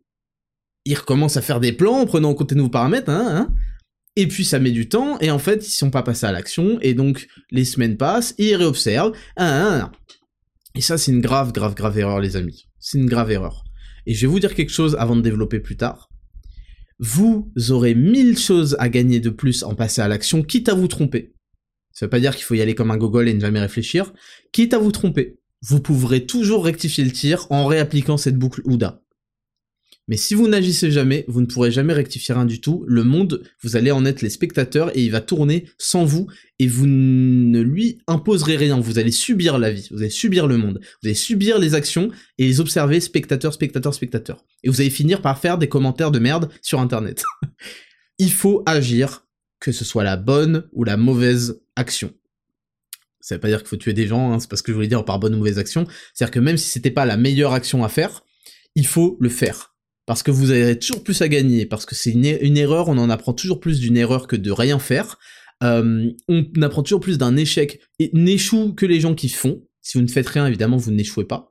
Euh, mais vous avez une statistique de 0% de toute façon parce que vous n'avez rien fait, donc vous êtes euh, considéré comme zéro. Et un mec qui a fait trois trucs et qui a échoué trois fois, il est aussi considéré comme zéro, mais au moins c'est 0 sur 3. vous, c'est, vous n'êtes même pas dans le registre de l'examen, quoi.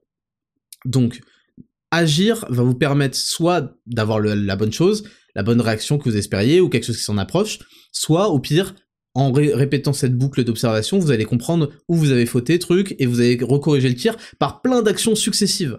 L'erreur dans la vie, c'est de ne pas agir, c'est de, disparaître. Sans action, vous disparaissez. Et dans ce monde, il faut exister ou être écrasé. Maintenant, je vais vous parler d'une expérience personnelle, parce que je vais pas non plus euh, développer 40 000, euh, heures euh, là-dessus, parce que ça me paraît très clair. Je vous parler d'une expérience personnelle. Je connaissais pas cette boucle, hein, évidemment, mais qui est déterminante dans le destin de deux individus. J'avais un ami en école d'ingénieur, un, des, un des seuls mecs à qui je, parlais vraiment très souvent, on était assez sur la même longueur d'onde, et on voulait tous les deux s'en sortir. On voulait s'en sortir, et qu'est-ce qu'on a fait pour s'en sortir? On s'est intéressé au cursus double il se trouvait que euh, mon école proposait euh, plusieurs écoles à l'étranger, dont une qui s'appelle euh, l'Imperial College of London, une des écoles les plus prestigieuses du monde. qu'est-ce qu'on a fait quand on a appris ça? On est passé à l'action et on a bossé comme des porcs. On a bossé comme des porcs. Moi, je suis allé jusqu'à passer mon TOEFL, donc fallait passer un TOEIC c'est un examen d'anglais. Hein. Un TOEIC pour avoir le diplôme d'ingénieur, bon, c'est bidon. Le TOEIC, c'est sur 990. Je crois que j'ai eu 935. C'est très, c'est très, c'est, bon, voilà, c'est, très bas niveau. Euh, c'est, correct, hein, mais bon, voilà, c'est, très facile. C'est pas un truc de fou d'avoir plus de 900 au TOEIC. Mais pour, euh, pour le dossier euh, d'acceptation à l'Imperial College, il fallait avoir 92 minimum au TOEFL.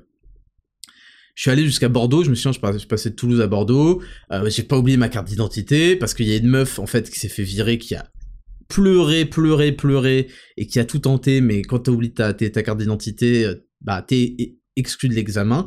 Je crois que payer le TOEFL, c'était 100 ou 200 euros, hein, quand même, hein, il, fallait, il fallait mettre la main à la poche. J'ai passé le TOEFL, lui, lui ne l'a pas passé parce que c'était sous réserve. En fait, ton dossier, il pouvait être accepté à l'Imperial College sous réserve que ensuite t'aies le TOEFL, etc. Moi, je l'ai passé, j'ai eu 93. J'aurais pu avoir beaucoup plus, j'aurais dû avoir beaucoup plus, mais à l'époque, j'étais pas aussi, aussi sûr de moi, aussi truc euh, que je le suis aujourd'hui. Et en fait, on était dans une petite pièce on était une vingtaine ou une trentaine. Et à la fin du TOEFL, il y a une épreuve orale où vous êtes enregistré avec votre casque, votre micro, et vous devez répondre à des questions euh, en, développant le plus possible. Et moi, je voulais pas trop déranger, et puis il y avait du bruit autour, et donc je parlais un peu dans ma barbe, et le problème c'est que, and the problem is, uh, with an English accent uh, like mine, uh, if you speak a little too low, nobody will understand you.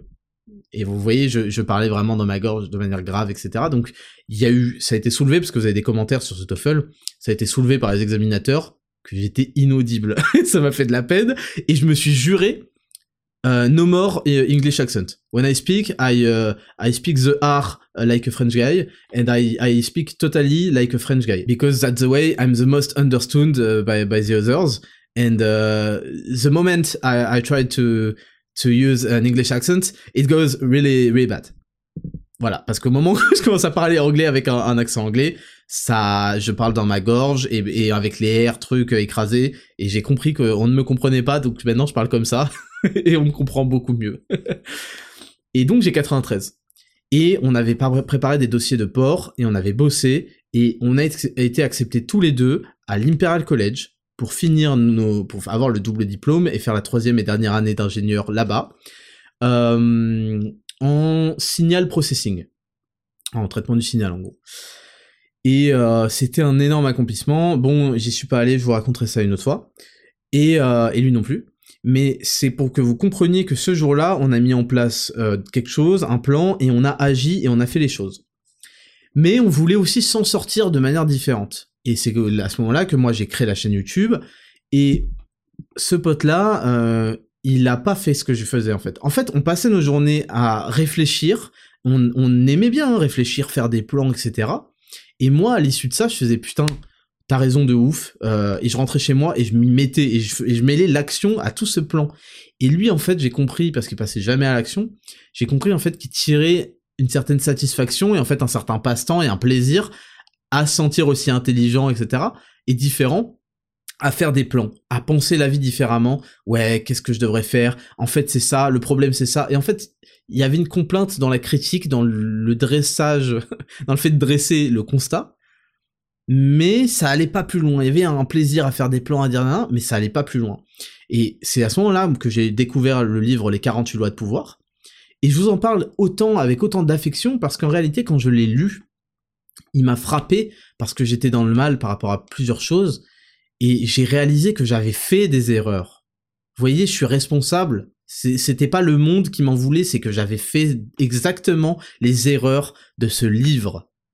Je lisais chacune des leçons et je me disais, mais putain, putain, et j'étais en partagé entre la haine de ne pas l'avoir su plus tôt et la satisfaction qu'aujourd'hui je le savais. Et ce livre-là, je lui ai envoyé, à l'époque, j'avoue, je l'avais pas acheté, je l'avais pris en PDF, gratuit. Et aujourd'hui, je l'ai, j'ai un exemplaire, et c'est mon exemplaire collector, parce que c'est le meilleur livre selon moi. Et euh, je lui avais envoyé à mon pote à lire ce truc. Je l'ai envoyé à personne, j'en ai jamais parlé à personne, jusqu'à que j'en parle l'année dernière sur YouTube ou euh, il y a deux ans. Il l'a jamais lu. Il l'a jamais lu, même juste les lois, parce que c'est un truc très long, il n'a jamais fait l'effort de le lire. Et à chaque fois, c'était pareil, en fait. À chaque fois, moi, je passais à l'action, j'allais à la salle. Lui, bah, flemme, il pleut, je sais pas quoi. Il faisait pas les choses. Et pourtant, chaque jour, on parlait, on faisait des plans, et, chaque jour, moi, j'appliquais. Et en fait, petit à petit, bah, j'ai eu ma chaîne YouTube, j'ai eu ma chaîne YouTube qui a eu 100 000 abonnés, j'ai commencé à avoir un, très bon physique, euh, j'ai commencé à m'améliorer dans, dans, le mental, d'avoir un meilleur mindset, à comprendre un petit peu les choses, à évoluer. Et lui, bah, il restait, il restait, il restait, il se, complaisait en fait à faire des plans, à observer, et il, il subissait la vie parce qu'en fait, des gens passaient à l'action à sa place, etc. Et la donne changeait, changeait, et il réobservait et il passait jamais à l'action. Donc voilà. Ce qu'il faut retenir de cette courte leçon de vie, c'est que vous devez faire cette boucle évidemment pour pas faire une action de merde, vous devez observer, mais il faut agir, il faut agir vite parce que cette boucle, elle est amenée à être répétée. Faites, produisez, agissez, observez, ok, on réagit quick, quick, quick, rapide, vous faites les choses. Ne laissez pas passer ça parce que, en fait, vous allez le regretter et vous allez stagner et vous n'allez pas évoluer et vous allez passer à côté de, des choses. Et vaut mieux se tromper dans ses actions et rectifier le tir plus tard. Évidemment, si vous faites une succession de mauvaises actions, vous allez aller droit dans le mur. Il faut quand même certaines qualités pour observer, s'orienter et décider de manière convenable. Mais je pense que euh, la majorité des gens en sont capables, quoique ça dépend des, thèmes et des sujets. Mais surtout, vous perdrez toujours si vous n'agissez pas. Alors je sais que ça fait très bateau, je sais que c'est un classique, euh, nanana, motivation, agir. Vous perdez toujours quand vous ne passez pas à l'action, alors que même si vous vous trompez en passant à l'action, vous pouvez rectifier le tir. Quand vous croisez une meuf, je suis pas le meilleur exemple pour ça, et j'avoue, on a tous, personne n'est parfait, on a tous une limitation. Mais vous comprenez bien que quand vous croisez une meuf qui est magnifique, et qui avait pas d'écouteurs, et qui vous a jeté un regard, si vous ne lui parlez pas, vous ne la calculez pas, c'est 100% sûr qu'elle va plus vous jamais vous calculer de votre vie. Hein. Et si vous agissez vite, parce que vous avez un créneau euh, faible, c'est un exemple juste pour que vous compreniez, hein, je vous dis pas d'aller commencer à, draguer toutes les meufs qui passent, mais si vous agissiez vite, et eh ben, au moins vous donneriez une chance, et vous allez dire un truc, peut-être sera de la merde, peut-être sera pire approche du monde, hop, vous réobservez sa réaction, vous réagissez par-dessus, et c'est ça en fait aussi les interactions humaines d'ailleurs. Humaines, on parle à un mec et on regarde sa gueule. On le regarde et on fait putain, est-ce que je suis en train de le faire chier? Est-ce qu'il rigole? Est-ce qu'il est intéressé? Est-ce qu'il est sur son portable? Euh, Est-ce que j'ai l'air d'avoir titillé? Est-ce qu'il y a ses mandibules et sa mâchoire qui frétillent parce qu'il a le seum? Il faut regarder tout ça. Pareil quand vous parlez à une meuf. Observez, est-ce qu'elle se touche les cheveux? Est-ce qu'elle est sur son portable? Est-ce qu'elle souffle? Est-ce qu'elle regarde ailleurs? Est-ce qu'elle vous regarde euh, d'un air truc? Est-ce qu'elle relance la conversation? Est-ce qu'elle en a rien à foutre de votre vie? Est-ce qu'elle tape du pied par terre parce qu'elle a envie de partir? Vous voyez? Et ça, ça mène à des actions pour corriger le tir. En fait, faut que vous passiez votre vie à corriger le tir parce que vous allez faire que de la merde toute votre vie, de toute façon. en gros. Même quand vous faites un truc super bien, on aurait pu faire encore mieux. Corriger le tir, corriger le tir, on refait, on refait, on fait truc, truc, truc, truc. Voilà pour la leçon de vie du jour. C'est bien de réfléchir. C'est bien de faire des plans. Mais plus vous attendez, plus vous passez le temps, vous nous faites tous perdre notre temps, vous perdez votre vie. Faites quelque chose et corrigez le tir si nécessaire. On passe à rubrique 4, et Raptor, jingle. Rubrique numéro 4, et Raptor. Donc là, je lis les questions que vous m'envoyez tous les samedis, je vous propose de me poser vos questions. Euh, je lis le pseudo, parce que souvent vous êtes content quand je, je, vous cite. Donc on commence avec RMN Jolie. Salut Raptor, selon toi, quel rôle joue la chance dans le succès? Merci pour ton contenu. Alors, je vais te répondre en deux étapes la chance, premièrement, joue un rôle important dans le succès des gens. Moi, par exemple, Raptor Nutrition, par miracle, par chance, j'ai fait une heureuse rencontre hasardeuse avec euh, mes fournisseurs. Et ça, bah, qu'est-ce que tu veux que je te dise? C'est c'est un coup du destin, c'est un coup du karma. Donc après, il faut aussi que tu juges. Est-ce que en faisant des bonnes choses, est-ce que tu crois au karma Est-ce que tu crois euh, au, destin Est-ce que tu crois que en faisant des bonnes choses, la vie te, récompense En donnant, tu reçois Ou euh, ou pas du tout? Moi, j'y crois. J'en suis persuadé. Euh, je donne, je donne, je donne. Et c'est pour ça aujourd'hui que vous êtes autant à me soutenir. C'est parce que vous constatez 7 ans de sacrifice. 7 ans à donner de ma personne 7 ans à sacrifier mon nom, mon image, ce que vous voulez, pour apporter ce que moi je considère comme être quelque chose le plus proche de la vérité, même si je me suis certainement trompé dans, dans ce que j'ai pu dire euh, durant ces sept dernières années. Et j'ai évolué. Mais tu vois, je suis persuadé que en donnant, en, en, étant généreux, les gens en retour seront généreux avec toi. Évidemment, il y a plein d'ingrats, il y a plein de gens qui, euh, qui ont la mémoire courte et qui sont des merdes, mais la grande majorité des gens, ils seront généreux avec toi. Donnez, et ensuite, vous pourrez recevoir. Moi, c'est vraiment ma, philosophie. Donc euh, ça c'est pour la première partie sur la chance. La deuxième partie pour t'expliquer ce que moi je pense de la chance. Je pense aussi donc que c'est dû à tes propres actions que tu peux provoquer, euh, enfin que tu peux adoucir ton karma et etc. Bon, mais ça, ça reste du, euh, spirituel, hein, on va dire. Mais je pense aussi que la chance est une probabilité, évidemment, et que cette probabilité, elle peut être augmentée ou diminuée.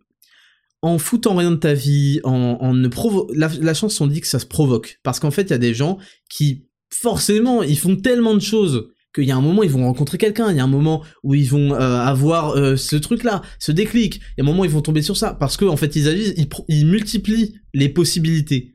Donc vous prenez, en mettons, si on avait un coefficient chance qui était commun, uniforme à tout le monde, et qui, et ben, il serait toujours pondéré par le nombre de choses que vous allez faire pour provoquer. C'est ça qu'on appelle provoquer la chance. Donc quand vous faites rien, bah ouais, vous avez pas de chance parce qu'en fait vous vous, vous, le voulez pas ça, réside aussi dans le, fait de le vouloir et de donner et de donner et de donner. Et puis, dans l'espoir qu'un jour, bah, à force d'avoir fait, tiens, j'ai fait une heureuse rencontre, tiens, j'ai, ce mec-là, il m'a dit un truc, ça a révélé quelque chose, tiens, j'ai de la chance, j'ai trouvé cette, cette femme. C'est pas vraiment de la chance, en fait, vous avez provoqué, vous avez amené ça, c'est pour ça que vous avez des vies différentes d'autres personnes. Donc voilà ce que je pense de la chance, c'est quelque chose qui fait partie, avec le talent, le travail, etc., etc., du succès d'une personne, évidemment mais c'est aussi un critère qui se dirige plus ou moins et qui se dirige, si vous êtes euh, un peu spirituel, par le karma, par ce genre de choses, et qui se dirige tout simplement par l'action et le fait de multiplier les occasions. Ensuite, on a Tedra No Pressure qui me demande est-ce que tes produits Raptor Nutrition sont aussi livrés en Belgique? Oui, oui, on est livré. Alors, on livre en, que je me trompe pas, en France, Espagne. Euh, je suis pas sûr qu'on livre au Royaume-Uni parce qu'en fait, en gros, je pourrais livrer partout où je veux. Euh, bon, ça pourrait changer euh, le prix des frais, des frais de port, mais c'est surtout qu'il y a plein de gens au Canada et aux États-Unis, par exemple, qui me demandent. Le souci, même il y a des gens en Algérie et au Maroc qui me demandent. Le souci, c'est que, en, particulier au, Canada, aux États-Unis, vous allez vous manger des frais de douane de fils de pute. Et j'ai pas envie que vous soyez dégoûté parce qu'en fait, il y a un colis avec 6 euh, six, boîtes de barres de chaque, et un pack optimal, et un pack succès, c'est ce que vous voulez et qu'en fait votre livreur il vous dise euh, pardon mais je te le donne pas si tu me verses pas 70 dollars alors que j'y suis pour rien de, frais de douane. Donc il y a ce côté-là, si vous me dites je m'en fous Raptor euh, truc, euh, je veux te soutenir, je sais pas quoi, bah go, j'ouvrirai le, marché. Mais pour l'instant, je me dis bah c'est pas pas correct quoi. Et alors que c'est indépendant de moi. Hein. Et donc là, on est en France, Belgique, Luxembourg, Suisse, Italie, Espagne, le Portugal. J'avoue, je sais pas pourquoi je l'ai boycotté. Faut que je faut que j'ouvre. Allemagne, euh, il faut qu'on n'a pas dépassé l'Allemagne. voilà, j'ai jugé que au-delà de l'Allemagne, c'était fini pour vous, tant pis pour vous.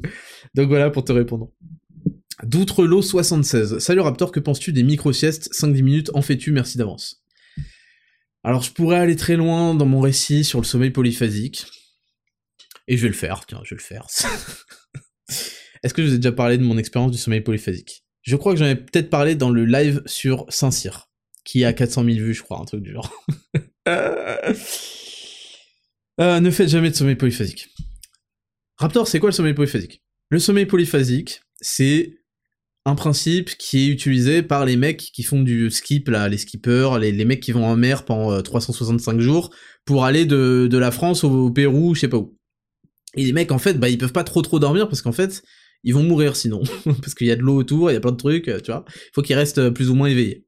Et donc, ils appliquent, ça se trouve, c'est une légende urbaine, hein, mais je vous dis comment j'ai appris que c'était quoi. Et donc, ils appliquent ce qu'on appelle un sommeil polyphasique, qui consiste à dormir pas une nuit entière de 7, 8, 9 heures, mais une fraction de nuit, qui va être, je sais pas, 2, 3, 4 heures, et de la, et de la, de la, de la compenser avec des siestes tout au long de la journée de 15 à 30 minutes. Donc, je l'ai fait quand j'étais à Saint-Cyr, je l'ai fait quelque chose comme deux mois, le manque de sommeil m'a rendu zinzin. Franchement, j'étais, j'étais fou, j'étais sous, c'est comme si j'étais sous drogue, quoi. Enfin, j'ai jamais été sous drogue de ma vie, mais euh, j'imagine que le cerveau était déconnecté. je faisais des, je des trucs, enfin, absence totale. Bon, j'étais pas complètement euh, devenu con parce que j'avais quand même des bons résultats et tout, mais euh, le manque de sommeil se faisait ressentir. Hein. Conseil de chat numéro 6. Et donc, je crois que je faisais 3 ou 4 heures la nuit et je me réveillais. Au début, c'était pour bosser, après, c'était pour jouer à FIFA. Allez voir le, allez voir le, rediff du live Saint-Cyr, je vous jure qu'il est collector, vous allez apprendre des trucs trop trop drôles.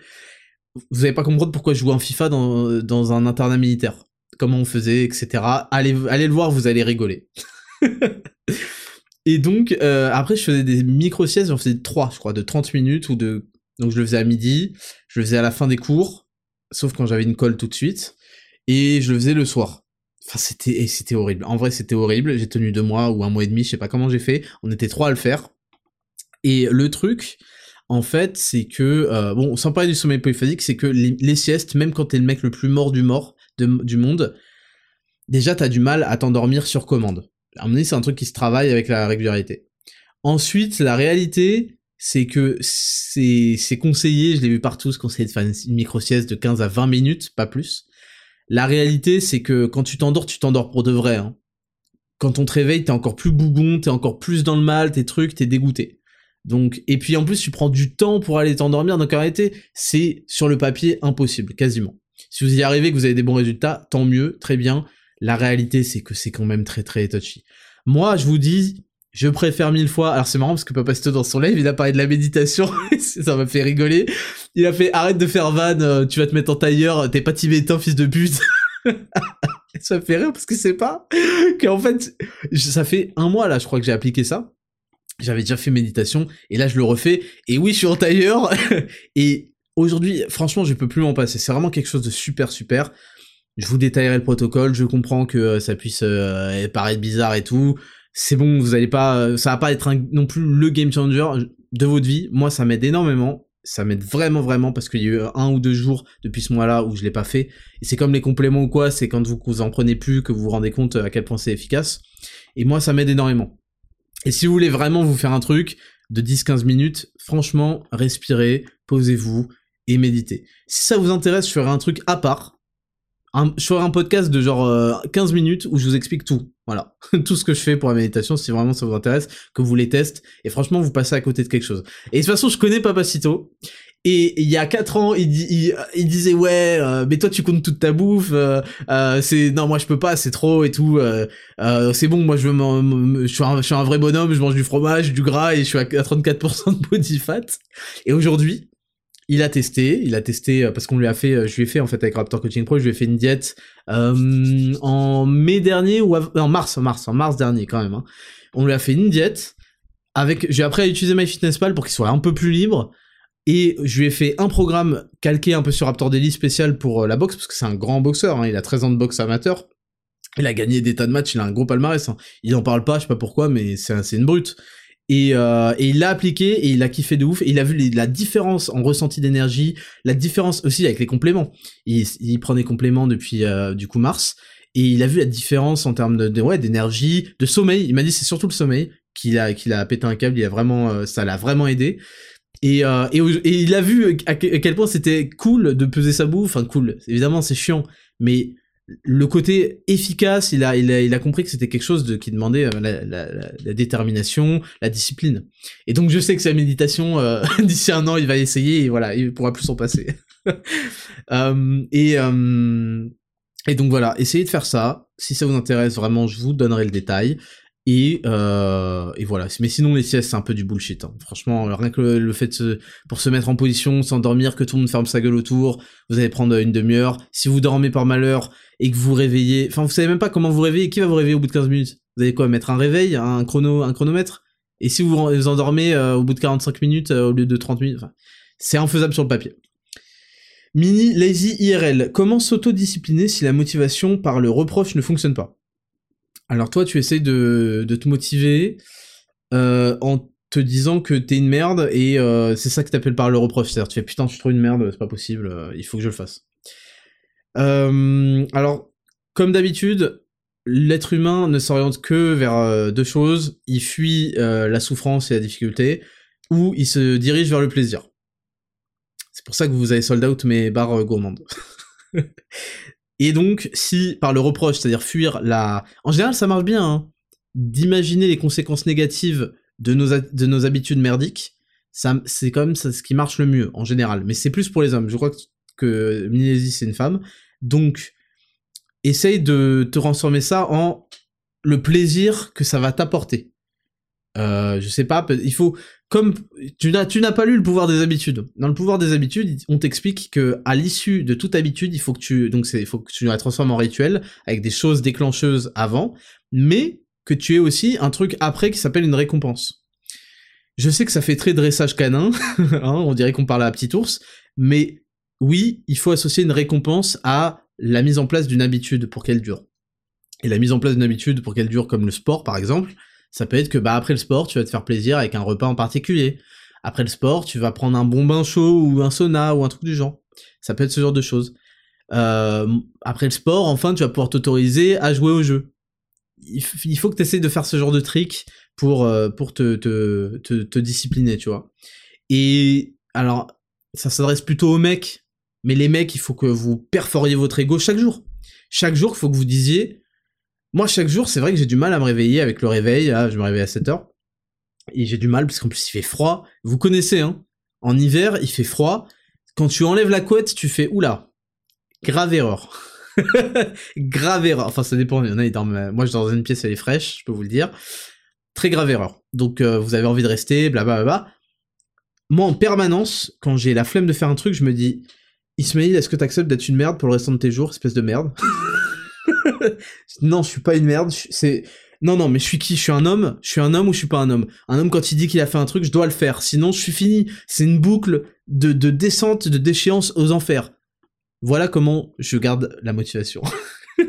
Donc ça marchera avec certains d'entre vous, en particulier avec les mecs, parce que je dis, je suis responsable, t'es responsable de tout ce qui t'arrive. Si tu gâches ta matinée, si tu, parce que là je vous parle vraiment quand je me lève, si tu gâches ça et que tu te lèves en retard, tu vas tout saloper ta matinée, tu seras plus en rythme, tu seras plus truc, c'est mort, t'as gâché ta journée parce que t'as été une merde, et en réalité quand tu seras réveillé, dans 15 minutes t'auras oublié que c'était si difficile.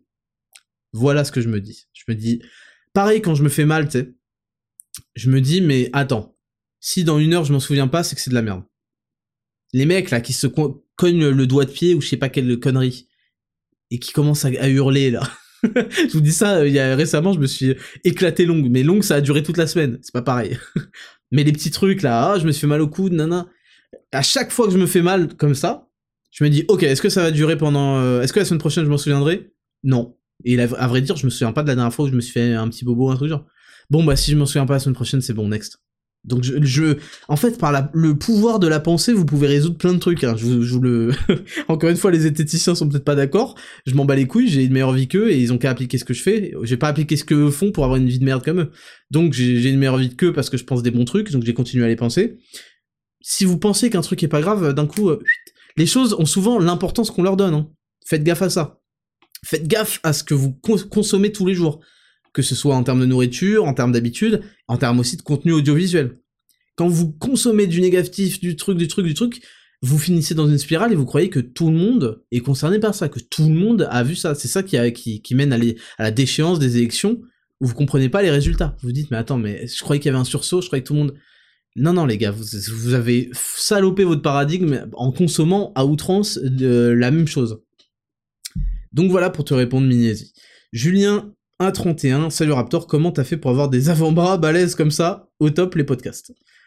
Alors, comme dans tout muscle, il y a une grande partie de génétique et une grande partie de travail. Euh, moi, j'ai une grande partie de génétique. Alors, sachez que je faisais de la, des percussions. Bah oui, vous savez, j'ai fait 10 euh, ans de percussion. J'ai fait 12 ans de conservatoire, de 6 à 18 ans, et j'ai fait des percussions de 8 à, 18 ans. Donc d'abord, euh, on fait du deux ans de solfège pour être un, peu potable, que le, prof de, de, percu ne perd pas son temps, quoi. Et euh, bah écoutez, jouer avec des baguettes et tout, la technique et tout, je vous jure que ça travaille les avant-bras. De fou. mais naturellement, j'avais ça. Donc en fait, tout simplement, quand vous avez des points forts, avantages musculaires naturels, c'est pour ça que dans les programmes personnalisés, on vous demande des photos, parce que les coachs, ils ont ils ont l'œil. On voit vos points forts, on voit vos insertions, ça a souvent un rapport, hein, euh, les insertions et les points forts. On voit les retards, les trucs comme ça, en plus de toute votre fiche où vous nous dites ce que vous voulez. Et donc, bah forcément, quand j'ai commencé à faire des tractions, du deadlift, truc, euh, mes trapèzes, ils ont pris, et mes avant-bras, ils ont pris. Et en général, les gens qui ont... Et mes pecs. Moi, j'ai point fort pec, j'ai point fort avant-bras, j'ai point fort euh, trapèze, et j'ai point fort cuisse. Bon, ma vie est une succession de points forts. Bref, ce que je veux te dire, c'est que les gens qui ont des points forts sont souvent mal avisés pour conseiller. Mais, si tu veux des recommandations, parce que j'ai eu des choses qui étaient pas du tout en point fort, et, voire même que je, des muscles que je ressentais même pas au début. Genre les dorsaux, je les ressentais pas. Aujourd'hui, j'ai des bêtes de dorsaux. Euh, les, les, les, les, épaules, les deltoïdes euh, latéraux, je les ressentais pas. Aujourd'hui, j'ai des épaules en 3D. Donc il y a plein de choses où il y a du travail à faire. Euh, je vous donnerai quelques recommandations quand on fera Zero to Hero. On va travailler aussi là-dessus pour step up et renforcer toujours plus notre offre sur Raptor Coaching Pro. Mais en gros, il faut que tu fasses de l'isolation. Dans le en fait, la dernière des solutions, c'est l'isolation. Mais dans tous les trucs où t'es en retard, il faut quand même que tu cales de l'isolation deux fois par semaine, tu vois. il faut que tu cales des exercices énormes qui vont te les solliciter, du soulevé de terre, du farmer walk, plein de trucs où, t'as pas de sangle, où tu portes des poids en fait à la force de la poigne. Euh, et voilà. Et en fait, il y a beaucoup de travail aussi à faire là-dessus. Mais moi, c'est vrai que je vais pas de mytho. Je bénéficie d'un avantage génétique euh, conséquent et dessus, bah, naturellement, les gros exos comme le deadlift, etc., m'ont fait exploser mes avant-bras, mes trapèzes. J'ai jamais fait de shrug de ma vie, par exemple. Mais ça veut pas dire que je comprends pas l'intérêt des shrugs ou d'autres exos euh, d'isolation des trapèzes. Ça dépend en fait des profils. Donc voilà pour te répondre. Mathéo Gambs, en tant qu'étudiant, si tu devais me conseiller deux compléments, lesquels choisirais-tu? Alors, il y a la vitamine D3 qui, pour moi est, Enfin, c'est un must, must, must, must. Mais vraiment, pour te répondre, magnésium zinc, ça je l'ai dit en début de podcast, je le redis enfin, magnésium zinc. Magnésium zinc. Les oméga 3, c'est super bien. Euh, tu peux en trouver dans l'alimentation, c'est chiant parce que ça t'oblige à certains trucs, surtout si t'as un budget étudiant. Mais voilà, c'est bien. C'est très bien même. En fait, le pack équilibre, ce que j'appelle le pack équilibre, c'est-à-dire la base de la base. Oméga 3, excellent. Vitamine D3, c'est juste magnifique. C'est, c'est, c'est, au-dessus des deux que je te conseille. Donc c'est vraiment, euh, tu dois avoir les deux et vitamine D. Magnésium zinc. Nous, il y a en plus de la vitamine B6 parce que ça améliore l'assimilation et de la taurine. C'est hormonalement, c'est insane. Au niveau des crampes, de la récupération, c'est insane. Au niveau de la santé, de l'énergie au quotidien, du bien-être, c'est insane. Au niveau du système nerveux, c'est insane. Au niveau du système immunitaire, c'est insane.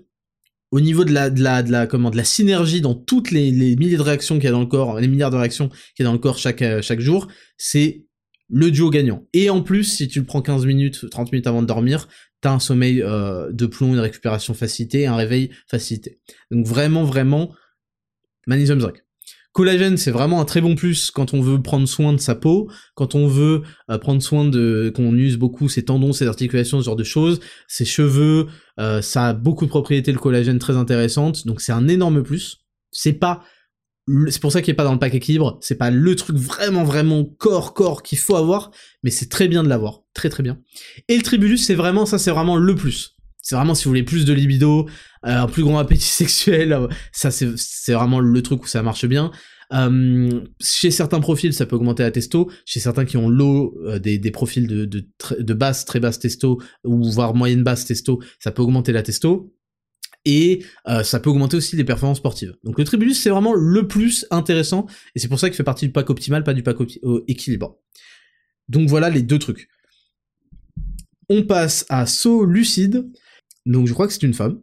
Quelle était ta pire habitude que tu as galéré à changer? Je vais en citer deux, parce que c'est deux euh, dans lesquelles je sais qu'une, il n'y en a pas beaucoup qui vont se retrouver, mais peut-être que vous pouvez élargir autre chose. Et la deuxième, où tout le monde va se retrouver, une grande partie d'entre vous. Première habitude. En fait, c'est pas des habitudes. Pour moi, habitude, c'est associé à quelque chose de sain. Il faut parler comme, comme il faut en parler. C'est des addictions. Première addiction aux bonbons. Oui, c'est rigolo, euh, Raptor il mange des bonbons. C'est pas rigolo. en fait, depuis que j'ai 16 ans, je crois, je consommais un paquet de bonbons par jour. Je ne sais pas si vous réalisez en fait. Chaque jour de ma putain de vie, il a fait un paquet de bonbons. J'adore les bonbons, je les adore encore aujourd'hui, mais je me suis calmé je me suis sorti de ça. Et j'ai réalisé quand j'ai commencé à m'intéresser de plus en plus à la diète que c'était vraiment euh, fallait que j'arrête quoi. Et vous savez quoi? Et ben j'ai décidé d'arrêter, j'ai arrêté. Alors oui, au début c'était dur quand je retournais en soirée, qu'il y avait des bonbons et trucs, bah je craquais un peu, mais ça dépassait pas ce cadre-là. Aujourd'hui j'arrive à me contenir même en soirée. C'est vraiment quelque chose de violent, hein. le sucre c'est une drogue, hein. faut, faut comprendre. Et moi, dans mon cerveau, je peux vous dire que la drogue, elle est bien utilisée. Euh, le sucre, il est bien utilisé. Et, euh, et ouais, et donc je m'en suis défait, et tout simplement, qu'est-ce que j'ai fait? Je, à l'époque, j'allais faire mes courses, parce qu'aujourd'hui, je m'avais fait livrer. euh, parce que j'ai plus de temps à perdre. Donc j'allais faire mes courses, et en plus, c'est le même prix. J'allais faire mes courses, et euh, tout simplement, je me suis interdit d'aller au rayon bonbons gâteaux. Interdit, zéro, et vous savez quoi? Comme par magie, alors évidemment, j'ai trouvé un substitut. J'ai acheté plus de bananes, j'ai acheté euh, du chocolat noir. J'ai acheté du chocolat noir 75, je crois, au début. Aujourd'hui, j'ai du 85, enfin, vous avez compris. Et, euh, et, voilà, tout simplement par magie, comme par hasard. Sur la nourriture, c'est pas, c'est comme par hasard, entre guillemets, si vous ne achetez pas de la bouffe et que vous la stockez pas chez vous, et que votre meuf ne le fait pas, parce que c'est bon, les meufs qui sabotent, là, on en a marre, vous allez pas manger de la merde. C'est aussi simple que ça. Vous pouvez désinstaller Uber Eats, Deliveroo 15 fois de votre téléphone, vous allez le retélécharger quand vous aurez la dalle. Parce que vous n'avez pas de, quoi bouffer maintenant, vous n'avez pas fait course, vous êtes en retard, etc. Par contre, il y a un truc qui marche bien, c'est que vous achetez pas. Vous n'achetez pas. Si vous achetez, vous allez le manger, ça paraît logique. Donc voilà comment je m'en suis sorti. Comme ça, d'un claquement de doigts, j'ai dit stop, ça me gêne, ça m'empêche d'atteindre mes objectifs. À l'époque, je voulais avoir des abdos, c'était vraiment mon truc, et je faisais que de la merde. Je faisais tout ce qu'il faut pas faire, et que je vous apprendrai dans le programme Zero to Hero. Je me privais. Je mangeais très très peu. Et je faisais 6 euh, ou 7 entraînements par semaine, très durs, très fractionnés, très, très cardio, très intense. Erreur, erreur. Donc, euh, donc voilà. Et deuxième habitude, c'est les jeux vidéo. Ça, je m'en suis rendu compte à la naissance de mon fils. Je jouais, euh, je jouais trop, je jouais beaucoup trop. et ça ne m'apportait rien en fait. Je kiffais évidemment, on kiffe tous jouer, nana. Mais je me suis dit, attends, qu'est-ce que, que ça, en quoi ça se traduit tout ça dans, la, dans ma vie de tous les jours? Est-ce que ça me rend plus stock? Non, parce qu'en fait, j'ai tellement envie de jouer que je vais plus à la salle. Et je grossis. Et je fais pas attention à ce que je bouffe. Est-ce que ça me fait gagner de l'argent? Non, parce qu'en fait, je suis pas streamer, je suis pas euh, joueur professionnel, je le serai jamais. Non, ça ne m'aide pas. Est-ce que ça améliore mes relations de couple? Bah non, parce que euh, c'est du temps que je passe pas à parler avec ma meuf, elle se sent exclue. Euh, des fois, je joue jusqu'à 1h du matin, truc c'est de la merde. Est-ce que c'est du temps en famille que ça Est-ce que ça apporte quelque chose à mon fils que je joue? Non. Etc, etc, etc. Et ça, ça a été très dur, parce qu'il y a des jeux qui sont des véritables addictions, et je vous en ai détaillé ça, il y avait, notamment Heroes of the Storm, qui est genre League of Legends, mais version euh, Blizzard, et j'étais passé par... J'avais arrêté, je regardais des streams, et après, au fur et à mesure, j'ai coupé les streams, et j'ai réussi à m'en débarrasser. Mais faut pas que je retombe dessus, dedans, parce que c'est rapide. J'ai désinstallé Battle.net, tout ça, tout ça. Et en fait, aujourd'hui, euh, j'ai transformé pendant la semaine chaque moment où en fait j'aurais envie d'aller sur YouTube ou quoi, bah je regarde des vidéos de formation, des vidéos sérieuses euh, dans des domaines qui m'intéressent. Ça peut être en nutrition, parce que je me tiens toujours au courant, même nos coachs. C'est bien d'avoir le, diplôme de coach et tout, le BPGEP, je sais pas quoi, mais c'est vraiment pas assez. Hein. C'est nul à chier même. C'est nul à chier les meilleurs coachs, bon, ils ont le diplôme pour pouvoir exercer, mais ensuite ils se renseignent, ils travaillent mille fois plus et ils regardent les vraies données, les vraies datas.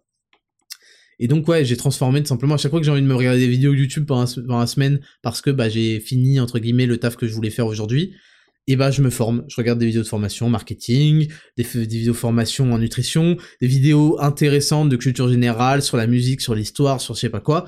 J'essaie d'en apprendre, voilà, d'apprendre un peu plus. Donc voilà les deux habitudes pour te répondre. Et on finit avec euh, Alexandre DS95, comment changer son rythme de sommeil quand on dort mal depuis des années? Donc ça, j'imagine que euh, t'es le genre à dormir à 2h du matin, ou 0 de truc, ou à 3h ou pire. C'est très simple, il faut que tu sois un homme et que tu affrontes les responsabilités de tes actions. Si tu fais de la merde, typiquement, tu vas en soirée, je sais pas quoi, t'as fait de la merde, bah tu prends cher le lendemain matin. Mais tu vas pas le faire, je sais que tu vas pas le faire. Mais tu prends cher le lendemain matin en te réveillant quand même à 7h comme c'était prévu, ou à 8h, ou je sais pas quoi, le dimanche. Tu euh, fais de la merde en te couchant à 3-4h du matin, bah tu mets le réveil comme un homme à 7h ou, ou je sais pas quelle heure, comme c'était prévu, comme t'as envie de te recalibrer. Tu vas passer une journée de merde, surmonte là en prenant du café, qu'est-ce que tu veux que je te dise Et ensuite, si tu recommences à faire de la merde, tu vas re-avoir les conséquences de la merde que tu fais. Le problème actuellement, c'est que tu n'as pas les conséquences ou que tu évites, tu t'éloignes des conséquences de tes actions. C'est pour ça que tu n'arrives pas à reprendre un rythme. Affronte les conséquences de tes actions de merde, et tu vas voir que bizarrement, tu vas plus avoir envie de faire de la merde. Voilà, voilà. On passe à la rubrique 5, le courrier des auditeurs, jingle. Rubrique numéro 5, le courrier des auditeurs. Donc tous les samedis, je vous demande de m'envoyer par, message privé, par DM sur Instagram, Attraptor Podcast, euh, un de vos soucis dans la vie personnelle. Je le lis, c'est 100% anonyme, d'ailleurs c'est mon équipe qui me les sélectionne, et j'ai même pas le pseudo. Mais à la photo de profil, je peux savoir si c'est un homme ou une femme. Donc là, je pense qu'il s'agit d'un homme. Salut Raptor, tout d'abord félicitations pour ta réussite dans tout ce que tu as entrepris jusqu'ici. Merci beaucoup. Alors voilà, je suis face à un dilemme. Je me marie l'année prochaine, mais j'hésite à inviter mes parents, car ils ne s'entendent pas du tout, depuis leur divorce, et parce qu'ils ont toujours été indignes envers moi, me traitant toujours, depuis toujours très mal, et me parlent que quand ils ont besoin de thunes. Ma mère m'en a déjà volé, etc.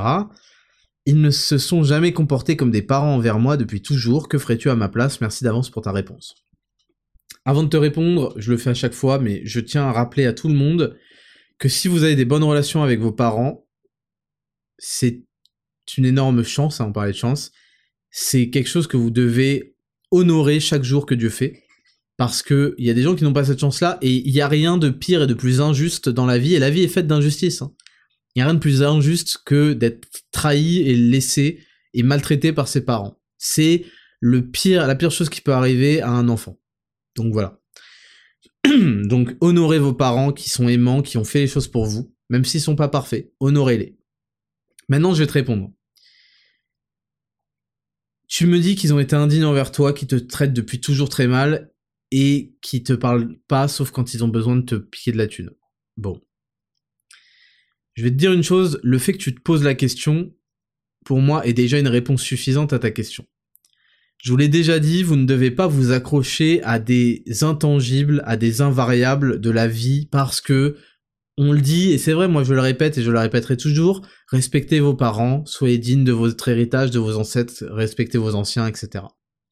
Mais ça, c'est ce qu'on appelle des contrats, des contrats auxquels on souscrit avec vraiment beaucoup d'entrain et de positivité, mais quand l'autre partie du contrat a décidé de vous cracher à la gueule et ne respecte pas, et euh, vous, vous, vous méprise, vous, vous maltraite, il ne faut pas que vous soyez, vous sentiez obligé de respecter le contrat parce que l'honneur, parce que je sais pas quoi. Il n'y a pas de règles intangibles. Les règles intangibles, elles sont toujours symétriques dans une, euh, au moins dans une, dans une part.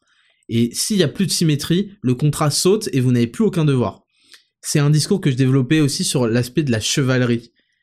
Il y a des gens qui comprenaient pas, et j'y reviendrai euh, bientôt, comprenez pas pourquoi je leur disais arrêtez de quequer et de servir de tapis à des gens qui ne vous respectent pas. Oui, c'est bien d'être un chevalier dans la tradition d'un mais on n'est pas un chevalier, on n'est pas honorable, on n'est pas le meilleur qu'on peut être pour des gens qui ne le méritent pas. Et c'est important dans mon discours que vous compreniez que je vous incite à faire le boulot, à être respectable, honorable, loyaux, ce que vous voulez, et à, être quelqu'un sur qui on peut compter, mais je vous incite aussi à choisir vivement et strictement des gens valables qui méritant tous les sacrifices que vous êtes prêts à faire. Parce que vous êtes des hommes, pour la plupart qui m'écoutent, de valeur, et vous allez faire des sacrifices dans votre vie, parce que c'est comme ça qu'on mesure la, la, valeur d'un homme, mais vous devez les faire jamais stupidement. On ne se sacrifie pas pour des gens qui ne le méritent pas. Donc c'est toujours ces deux choses à, à, mettre en parallèle, parce que sinon vous allez juste servir de, de, de, de paillasson, les gens vont vous exploiter parce que vous êtes trop bon, trop con. Et voilà, pour te répondre, si tu, si tu ne te sens pas obligé de les inviter, s'ils ont été maltraitants, s'ils ont été indignes, tout simplement, fais de ce mariage la pierre d'une nouvelle vie, la, marque dans ta temporalité, dans ta frise chronologique d'une nouvelle vie, et s'ils n'ont pas mérité de faire partie de cette nouvelle vie, ils peuvent être autant tes parents qui veulent. Il n'y a pas que euh, d'avoir, euh, pardon, mais d'avoir fécondé. Il y a aussi tout ce qu'il fallait faire pour être digne d'être un parent. S'occuper de son enfant, bien le traiter, lui donner de l'amour, le guider. S'ils n'ont pas été au rendez-vous et si tu en souffres au point de te demander si tu dois les inviter à ton mariage, c'est que t'es déjà allé trop loin. Et crois-moi, tu ne veux pas les avoir à ton mariage, tu le sais. Ils vont te pourrir, ils vont te faire des remarques de merde. Tu ne les veux pas dans ta nouvelle vie. C'est pour ça que tu te poses cette question.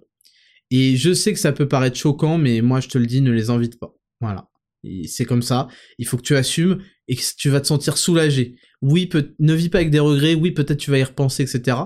Mais ils, avaient qu'à être à la hauteur. Point barre. Les gens doivent être à la hauteur. Vous devez être à la hauteur et exiger des autres qu'ils le soient. Message suivant. Donc c'est un homme. Bonjour Raptor, j'ai 17 ans et je suis régulièrement confronté à des problèmes car je suis différent des gars de ma classe. 10 000 pas par jour, ne fume pas, fais tout mon possible pour ne pas regarder du porno. Gros, ça veut dire quoi Fais tout mon possible? espèce d'escroc. Qu'est-ce que ça veut dire fais tout mon possible, espèce d'enfoiré de ta race? Je sais qu'à cet âge-là, on a des, des, pulsions euh, meurtrières de sexe, mais arrête de faire tout ton possible. Ça prend pas avec moi. Bon, on passe à la suite et je subis régulièrement des moqueries car je suis justement différent. Alors, je, coupe le message. Il faut distinguer moquerie et, euh, et moquerie. Euh, c'est-à-dire qu'il y a euh, des gens qui peuvent vraiment te, down, te, te, rabaisser et des gens qui peuvent s'amuser en, de, tes habitudes, etc. Il faut bien que tu arrives à faire la distinction parce que sinon tu, ça va te bouffer. Car je suis différent et même dans ma vie plus personnelle, les filles me voient bizarrement dû à cet écart. Alors, ça confirme ce que je pensais. Dans ce que je lis là, clairement, tu fais 10 000 pas par jour. Par contre, t'as oublié de faire 1000 pompes par jour, tu vois. Il faut que tu fasses 1000, 1000 pompes par jour. Alors, on va fixer un objectif de 300 pompes par jour. Tu vas prendre deux semaines et tu vas faire 300 pompes par jour. Tu peux varier les variantes. Euh, bras écartés, bras resserrés, euh, coude le long du corps, pieds surélevés, ce que tu veux. Et tu vas faire 300 pompes par, jour et tu vas les répartir euh, quand tu veux dans la journée. Comme ça, ils vont encore plus se moquer de toi, ces fils de pute. Parce que là, je pense que t'as pas assez de pecs, ni d'épaule, ni de largeur d'épaule. Et que du coup, parce qu'en fait, les meufs te verraient comme un giga alpha si, en plus de, des habitudes différentes qui, entre guillemets, peuvent t'exclure un peu du groupe, t'étais en mode, mais en fait, je suis le boss. Ça se voit à ma dégaine, ça se voit à mon corps, et je suis un leader né. Et pour que tu sois un leader né, il faut que tu construises de la confiance en toi, et pour que tu construises de la confiance en toi, il faut que tu construises de la compétence, et pour que tu construises de la compétence, il faut que tu travailles sur certains aspects précis. Donc de ce que tu me dis, t'as pas assez de pec. de ce que tu me dis, t'es pas, pas assez, t'es pas assez stock. Mais c'est normal, t'as 17 ans, tu viens de t'intéresser au truc, ça va mettre du temps. Je lis la suite. Du coup, j'hésite à déménager en Finlande. J'apprends aussi le finnois. Mais t'es, t'es, t'es un niqué, toi pour repartir, été vraiment déter. Pour repartir à zéro avec ça, penses-tu que c'est une bonne idée ou je devrais peut-être voir si les gens peuvent changer? En tout cas, merci si tu réponds, j'apprécie beaucoup tes podcasts, j'ai beaucoup changé avec. Alors, euh, si c'est un truc que tu veux vraiment faire à 18 piges, t'as trouvé une université, je sais pas quoi, tu veux vivre l'aventure, ça se fait, hein. Y a aucun souci, c'est vraiment un truc que tu vas faire. Faut pas que ce soit un truc que tu fais parce que. Parce que tout ce que tu viens de me raconter. Non, si c'est parce que tu tout ce que tu viens de me raconter, non, non, t'es à côté de la plaque. De toute façon, là, euh, t'es encore au, lycée. Fais des pompes. Crois-moi, hein, le lycée change du tout au tout quand t'as des pecs. Au lycée, tout ce qu'on te demande, c'est d'avoir des pecs. Après, tu feras un programme vraiment pour récupérer les retards abyssaux que t'as créés en ayant trop de pecs, tu vois. fais, fais, de la, fais de la muscu, bâtard. Peut-être pas tous les jours, mais tu vois ce que je veux dire. Franchement, pousse de la fonte, fais, du, fais au poids de corps, démerde-toi, fais-en et fais-en bien. Hein fais pas de la merde. Parce que les gens, les gens, à ton âge surtout, ils connaissent pas, ils font de la merde, ils ont vu un truc sur TikTok, ils font de la merde. Euh, donc ça, à mon avis, c'est obligatoire. Il faut, à mon avis, que malgré tes habitudes à côté, ça a pas à t'exclure en fait. Donc c'est qu'il y a un souci autre part, selon moi, au niveau de ta capacité à interagir avec les gens et euh, de ta capacité peut-être peut-être que tu parles trop politique ou que tu vas trop à l'encontre de leurs idées. Et malheureusement, dans l'adolescence, ah, c'est quand même un truc vachement excluant parce que les gens sont trop petits pour avoir des, des, enfin trop jeunes pour avoir des réflexions intéressantes euh, comme ça peut arriver par miracle à l'université. Et euh, il vaut mieux suivre la masse, même si tu penses autre chose dans, le privé. Ça, c'est mon conseil. Parce que la priorité, c'est quand même que tu aies des bonnes relations, etc. Donc, en devenant sportif aussi, va, je sais pas s'il y a un truc à l'AS, l'association sportive de ton lycée, pour du volet, ou du rugby, ou je sais pas quoi, fais-le. Essaye de te mêler au groupe par des, certaines valeurs et certains trucs, et euh, ça, ça va contribuer à construire euh, ta capacité à parler en groupe, ta capacité à être un, meilleur euh, pote, un meilleur mec avec qui on a envie de parler, rigoler, etc., etc. Je pense qu'il faut que tu travailles sur tous ces aspects-là et que tu parles surtout, pas de politique et tout va bien se passer. Ensuite, on enchaîne avec un mec, encore une fois. Bonsoir Raptor, tout d'abord, je tiens à te remercier pour 10 000 pas, ça m'a aidé à me relever, surtout après m'être fait quitter par mon ex, après près de 3 ans de relation. D'accord, super. Euh, trois ans c'est long. Je t'écris justement pour avoir ton avis sur la situation. Je l'ai rencontrée en prépa et on a fait quasiment toute notre prépa ensemble. Elle a eu son école d'ingénieur sur Paris et moi mon école de commerce sur Grenoble. Et on s'était arrangé pour se voir quasiment, donc t'es sorti avec une topine, et on s'était arrangé pour voir, se voir quasiment chaque week-end. Mais voilà, après deux mois d'école, elle décide de me quitter. ouais, bah logique. Enfin, je vais t'expliquer après pourquoi. enfin, je rigole, mais toi t'es dans le mal et moi je rigole. Des raisons invoquées, j'ai envie de me recentrer. Oh putain. j'ai envie de me recentrer sur moi, alors, et la distance. Le j'ai envie de me recentrer sur moi. En gros, moi j'ai fait 12 ans de conservatoire, mais j'ai jamais appris à faire bien bien de la flûte. Euh, de la flûte à bec, flûte traversière, flûte de pan. Mais ça, je reconnais une belle partition de flûte. c'est vraiment la, c'est la, c'est le Mozart de la flûte. Hein. Toutes les meufs l'ont appris et l'ont ressorti. Donc voilà. Alors, elle m'assure qu'il n'y a personne et qu'elle n'est pas intéressée et prête pour être dans une relation. Oui, peut-être, mais on s'en bat les couilles. Ça fait un mois et demi qu'on n'est plus ensemble, mais on s'est parlé plusieurs fois en message. Parce que voilà, on pense encore l'un à l'autre, je sens que c'est la femme de ma vie. Penses-tu que je devrais la soutenir et éventuellement retenter de revenir avec elle? Alors, alors, alors, on va reprendre un petit peu toutes les dingueries que tu m'as dites. Alors, elle a eu son école d'ingénieur sur Paris et moi mon école de commerce sur Grenoble.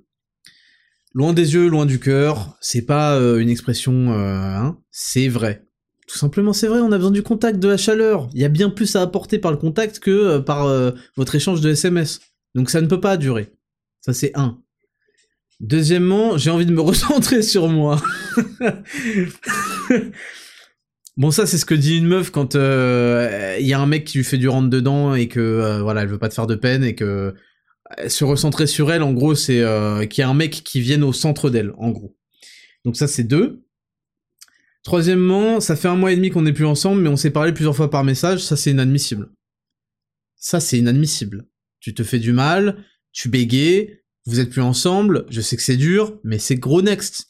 Là, tu te fais du mal, tu t'entretiens, tu crois que t'es avec elle. En fait, je suis sûr que dans ta tête, tu te dis, ouais, on est encore ensemble. Quelqu'un te demande, un mec que tu connais pas, il te demande est-ce que t'as une meuf, tu dis oui.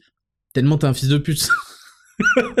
Donc faut que tu sortes de ça parce que t'es en train de te mettre du, poison dans, le cerveau hein, et tu t'empêches volontairement, enfin involontairement, de d'accéder à la suite de ton histoire. Et ça se confirme quand tu me dis, je pense que c'est la femme de ma vie. Gros, c'est pas la femme de ta vie. Je sais, peut-être qu'elle était... Un... En fait, à mon avis, ça fait trois ans que, que vous êtes ensemble, donc elle a dû te faire découvrir le sexe. Euh, ça doit être ton premier réel amour, etc vous avez peut-être emménagé ensemble, vous avez fait, vous êtes allé dans, des sorties Disney, voyages peut-être ensemble. Gros, c'est la base de la base. Avec toutes tes prochaines meufs, tout ça, ça va se reproduire, t'inquiète pas. C'est pas la femme de ta vie. Sinon, elle t'aurait pas envoyé, je veux me recentrer sur moi. Et surtout, tu vois, éventuellement retenter de revenir avec elle. Gros, t'as ton école de commerce, il y a des bombes atomiques dans ton école. Arrête de quequer, euh, coiffe-toi, tu sais, le matin, fais 1000 pompes. Putain, mais pourquoi la solution à tous vos problèmes, c'est de faire 1000 pompes et vous les faites jamais? Pourquoi vous me croyez pas? Putain, combien de tractions tu fais, bâtard? T'en fais pas assez! Tu fais pas assez de traction, tu fais pas assez de pompes, euh, t'as des jambes de, de, poisson, arrête Donc, ta meuf, elle va voir ailleurs d'ici deux semaines, je te le garantis, fous-lui la paix, toi, passe à autre chose, c'est pas la meuf de ta vie, elle est nulle à chier Arrête de te convaincre de trucs. Non, mais t'as le droit de rester en bon terme. T'as le droit de considérer que, c'était une euh, meuf sympa, que vous avez une bonne relation. Passe à la suite. Next news. T'as des projets personnels. Le projet personnel numéro un, c'est d'avoir un six-pack et des grosses épaules. Euh, le projet euh, sentimental numéro 2, c'est que conséquence de tous tes arrangements, tu vas commencer à avoir plus confiance en toi. Et en fait, parce que vous croyez qu'il suffit de sortir, d'aller sur Tinder, je sais pas quoi, pour rencontrer une meuf, elles envoient mille des mecs. Envoie ming des mecs. La question c'est comment je fais la différence avec tous les autres? T'es en concurrence permanente avec tous les autres mecs. Tu comprends ce que... Non, ce que je veux dire, c'est que t'es en concurrence avec tous les fils de pute de chaque endroit où tu te rends, et malgré ça, tu en es conscient aujourd'hui au moins, et t'as toujours pas fait 1000 pompes par jour. Et ça, c'est une grave erreur. Donc t'es dans une école de commerce, il y a plein de, de, de bonasses, et ça c'est la réalité, beaucoup plus que dans les écoles d'ingénieurs de cons. Et, euh, et voilà, tu vas, tu vas déchirer, mais commence à bosser sur toi-même. Premier objectif, avoir un six-pack et des grosses épaules. Et au fur et à mesure que tu travailles là-dessus, tu vas déclencher plein de trucs. C'est comme si tu remplissais une tasse d'eau, elle déborde dans tous les autres domaines. Magnifique. Donc arrête de quequer, ne quitte pas ton école de commerce pour aller avec une gonzesse euh, qui te dit qu'elle veut euh, mettre de se recentrer sur elle-même. Euh, comme dirait Papacito, fils de pute, tu, fais pas vanne, t'es tibétain et tu vas te mettre en tailleur, tu vas pas te recentrer sur toi-même, ferme ta gueule. Next. Voilà, on a le message d'une meuf. Salut Raptor, déjà merci pour tout ce que tu fais. J'ai découvert tes podcasts depuis peu et ça m'a conforté dans mes idées et me pousse à ne rien lâcher. Que ce soit les études, la salle tôt le matin, les séances de cardio à côté, même mes 10 000 pas quotidiens avec mon chien. Parfait. Donc voilà, euh, les mecs qui m'écoutent, vous vous faites mettre à amende par une, euh, par une gonzesse qui euh, fait, en parallèle de ses études, la salle tôt le matin. Elle fait du cardio, elle fait 10 000 pas, elle a un chien. le dernier c'est cadeau, mais si vous êtes inférieur à ça, vous êtes vraiment... Enfin, faut, faut que ça change immédiatement, quoi, c'est pas possible. Je sais que tu réponds majoritairement aux questions sur lesquelles tu peux avoir une expérience dessus, mais je pense que même en n'étant pas une femme, tu pourrais y répondre et te projeter. Qu'est-ce qui te fait dire que je suis pas une femme Premièrement? Je vais lire la suite, mais sache que je suis extrêmement vexé. J'ai 23 ans et je fais des études dures et longues pour un métier passionnant pour moi depuis que je suis petite, entre parenthèses médecin. putain les mecs, vous faites mettre à l'amende, la meuf elle fait médecine, extrêmement exigeant, elle va à la salle, elle fait 10 000 pas. Euh, je suis sûr qu'elle a acheté des moelleux chocolat euh, euh, pralinés, qu'elle va laisser un avis sur le site. Vous avez pas honte ça me fait vibrer, j'ai réussi le concours et je ne me vois pas faire autre chose dans ma vie. J'ai un copain depuis 6 ans. Ah oui, putain, c'est long, hein. Euh, qui m'a fait découvrir tes podcasts, bon bah c'est un bon, et la salle de sport sous ma demande, extrêmement bon, qui m'a soutenu pendant mes études, y compris les deux ans de passesse, et avec qui je, me vois, comme lui, construire une famille, faire ma vie complète. Super, génial, excellent. J'ai une volonté d'être mère extrêmement forte, mais voilà mon souci, j'ai peur que mon futur métier et être mère convenablement, entre guillemets, entre parenthèses, être là pour son enfant, ne pas le laisser toute la semaine chez une nounou, et être là juste pour le coucher, le voir grandir. Euh, T'as pas fini la phrase, mais je suppose que, que ça rentre en collision, quoi. D'autant plus que j'aurais fini mes études à 27-28 ans, et une fois sorti de l'école, il faut pratiquer un peu pour ne pas perdre tout ce qu'on a appris dès le départ, donc j'aurai des enfants tard à mon grand regret. Oh, tu sais, la moyenne, elle est de plus en plus tard, et euh, c'est normal, justement, c'est parce que les femmes font de plus en plus d'études, des trucs longs, ou cherchent de plus en plus à avoir une situation un peu stable avant d'avoir des enfants, ce qui n'est ce qui est une décision euh, rationnelle et raisonnable. Hein. Euh, euh, bref, je suis prise dans ce dilemme entre mon métier et l'envie puissante d'avoir des enfants avec l'homme que j'aime, et m'occuper d'eux, je ne sais pas comment me positionner, j'ai l'impression que puisque choisir c'est renoncer, quoi que je fasse, je serais malheureuse d'un côté et heureuse de l'autre, aurais-tu des conseils? Je pense que t'es dans un dilemme tout à fait normal et très sain, c'est très très sain et ça me fait vraiment plaisir et chaud au cœur de me dire qu'il y a encore des femmes dans ce monde qui souhaitent avoir des enfants et qui ont vraiment cette envie de connaître un, petit bébé. Bon, après, en, général, qu'elles en aient envie ou pas, il y a toujours un déclic. Et la réalité, c'est qu'une fois qu'elles ont accouché, dans l'extrême majorité, tout se met en place correctement, elles comprennent. Euh, le souci, c'est que, en effet, bah, tu peux pas tout avoir dans la vie. Mais tu peux faire en sorte d'être le plus efficace dans les deux domaines. Le fameux 80-20, la loi de Pareto tu pourras pas passer 24 sur 24, 24 heures sur 24 avec ton bébé, avec ton, tes enfants, et travailler comme médecin. Parce que, bon, bah, je vais pas faire un dessin, quoi. Donc, il faut que tu choisisses ce que tu veux. Et puis, pour des raisons quand même euh, aussi, tu sais, un enfant, oui, c'est super important de lui donner de l'amour, d'être présent, surtout au début de sa vie. Mais lui construire un bête d'avenir en ayant de la bête de thune parce que t'as bossé comme une folle, ce que d'autres n'ont pas fait, n'ayez pas honte, hein, les médecins qui font bac plus 38, euh, tout le monde, personne ne le fait, c'est pas pour rien, donc mettez-le bien en avant. Que les gens, ils ont pas révisé à partir du, euh, du CE2, c'est pas, il faut, va falloir respecter quand même les gens qui font des études et qui en font des très longues comme ça et très exigeantes. Euh, donc tu pourras pas avoir les, les, tout. Ensuite, bah l'alternative à, la nounou et compagnie, c'est d'avoir de la famille. en général, c'est mieux d'avoir de la famille du côté de la mère. Parce qu'il y a une sorte d'intimité, de confiance, pour confier son, sa progéniture, c'est ce qu'on a porté pendant neuf mois, accouché, etc. C'est plus facile de le confier à, la, à sa maman qu'à sa belle-maman, tu vois. Donc euh, là, il faut que, c'est pour ça qu'il faut que vous ayez plein d'enfants aussi. C'est pour leur proposer des alternatives. tu vois, quand si t'avais quatre sœurs de différents âges, elles pourraient t'aider à surveiller ton enfant, s'en occuper, etc. Si t'avais eu huit sœurs, t'imagines? Après, t'as as une garderie, tu peux t'organiser. La famille, c'est le premier réseau, c'est le meilleur réseau avec lequel vous, pouvez bosser. Hein. Donc, euh, il faut avoir un bon entourage pour éviter les nounous et compagnie. Mais euh, après, bon, t'as la crèche. Euh, bon, euh, euh, ah, c'est vrai que la crèche ça peut mal se passer, ça peut aussi bien se passer. c'est vrai que bon bah tu vas pas pouvoir l'allaiter pendant très longtemps non plus, ça dépend. Après des fois il y a des mères elles ont beaucoup beaucoup beaucoup de lait, donc elles le sortent, elles le sortent, elles le sortent, elles le mettent de côté et elles le donnent à celle qui va la remplacer pendant la journée de travail pour qu'elle pour qu'elle lui donne du lait maternel etc. Donc il y a plein de choses qui sont à voir là-dessus, c'est sûr. C'est sûr aussi que ça va mettre une pause et potentiellement un frein, mais en tout cas une pause à ta carrière, mais c'est la vie. Et c'est le féminisme aujourd'hui et toutes ces conneries là qui vous ont fait comprendre que c'était très très grave d'avoir une pause à la carrière euh, euh, euh, en se sacrifiant pour avoir un enfant. Mais c'est pas un sacrifice l'enfant. C'est bien plus que ça. C'est magnifique, c'est la suite. C'est le meilleur projet d'une vie. C'est d'avoir un enfant bien élevé, qui réussit. C'est ça le meilleur projet d'une vie. Moi, ma mère, quand je l'appelle, elle me dit je suis fier de toi mon fils. C'est incroyable. Et j'aimerais bien être dans sa position un jour et dire ça à mon fils. oui, je, suis jaloux de ma mère d'avoir un fils aussi stylé que moi. Putain, c'est le rêve. C'est le rêve. Le rêve, c'est pas euh, de s'engueuler, de, vivre une vie de stress avec ses patrons, etc. Euh, pour un truc.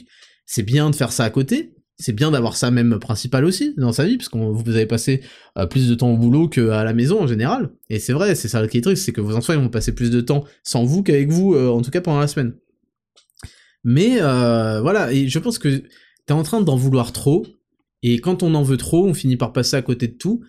Et je pense que hum, peut-être que tu, as été affecté par beaucoup de mes discours dans les précédents podcasts où je me, rendais compte et je vous faisais, j'attirais votre attention vers la maltraitance des enfants en règle générale dans cette société. Et donc t'es un peu apeuré par ça, ce que je peux comprendre. Je vais pas te dire de pas l'être. Euh, il faut être pas apeuré, mais il faut être euh, vigilant. Et euh, voilà, moi je pense que concentre-toi sur tes études. Euh, évidemment, tu vas pas avoir un enfant pendant tes études parce que là, tu peux pas faire de pause aux études, j'imagine. Et là, tu pourras pas lui offrir un monde d'étudiante plus. Euh, ça, c'est pas bon du tout. Finis tes études, fais ton truc, t'inquiète pas. C'est pas trop tard d'avoir des putains d'enfants à, 30 ans, faut arrêter. et, ensuite, déjà, tu, tu, tu, auras le temps de grandir, de comprendre mieux, etc. Et ensuite, tu verras bien. Tu verras bien et et je pense qu'il faut que tu essayes d'avoir le, plus des deux mondes. T'es une bosseuse. Moi, mes parents, c'était des bosseurs. C'est des bosseurs de fous furieux. Et ils ont fait des choses que d'autres parents n'ont jamais fait. Et ils n'ont pas eu un instant de répit par jour, par semaine, rien. Rien. Le mercredi, nous emmener truc, truc, bibliothèque, conservatoire. Ils sont occupés de nous comme des fous, tout en faisant leur taf comme des fous. Il n'y a pas une seconde de liberté. Enfin, c'est un respect monumental que j'ai pour eux. Et c'est pas pour rien que je suis l'homme que je suis, c'est je dois évidemment à mes parents. Et grâce à euh, plein de trucs que, je dois qu'à moi, parce que je suis un boss. D'ailleurs, il faut que vous pensiez comme ça. Quand vous réussissez les choses, je le dois qu'à moi parce que je suis qu'un boss. Je suis, enfin, je suis un boss. Point barre. N'ayez pas le somme quand je dis que je suis un boss. Parce que, premièrement, est-ce que c'est vrai? Oui. Et deuxièmement, si vous avez un problème avec ça, vous avez qu'à le devenir et faire ce qu'il faut. Arrêtez de casser les couilles. donc voilà. On finit cette émission donc avec, euh, avec ce dernier courrier des auditeurs. Encore une fois, je vous remercie de l'avoir écouté. C'était le 15e épisode de, de 10 000 pas. Partagez-le en story et mettez-y de la vie. Et cette semaine, pour fêter les 2 millions d'écoutes, on vous offre 100 euros par... Je vous offre, on vous offre. Vous croyez qu'un des mecs de mon équipe va mettre la main à la poche? Je vous offre 100 euros PayPal euh, à l'un d'entre vous qu'on va tirer au sort qui gagnera, euh, qui nous a partagé en story cette semaine. Allez sur TikTok, à Raptor Podcast. Allez sur TikTok, Raptor euh, Coaching Pro aussi. Instagram, Raptor Podcast, Raptor Vesfond, Raptor Nutrition, Raptor Coaching Pro, voilà. Euh, les barres protéinées sont toujours en promo pendant jusqu'à mercredi, ça fera une semaine, donc profitez-en. Elles sont délicieuses, allez lire les avis pour voir que c'est pas moi qui en fait des tonnes, c'est chaque personne qui a goûté qui a halluciné. Allez-y, allez-y avant que ça parte et qu'on ait encore des, des, semaines et des semaines pour euh, en produire. Et, euh, et voilà, je vous souhaite à tous une excellente semaine. 10 000 pas par jour, 7 à 10 000 pas par jour, de la bonne nourriture, des bons compléments, euh, du travail, euh, 1000 pompes par jour pour les concernés, et let's go, et j'ai hâte de voir les résultats dans 3 mois, dans 6 mois, dans un an et dans 5 ans. A plus, c'était le Raptor, ciao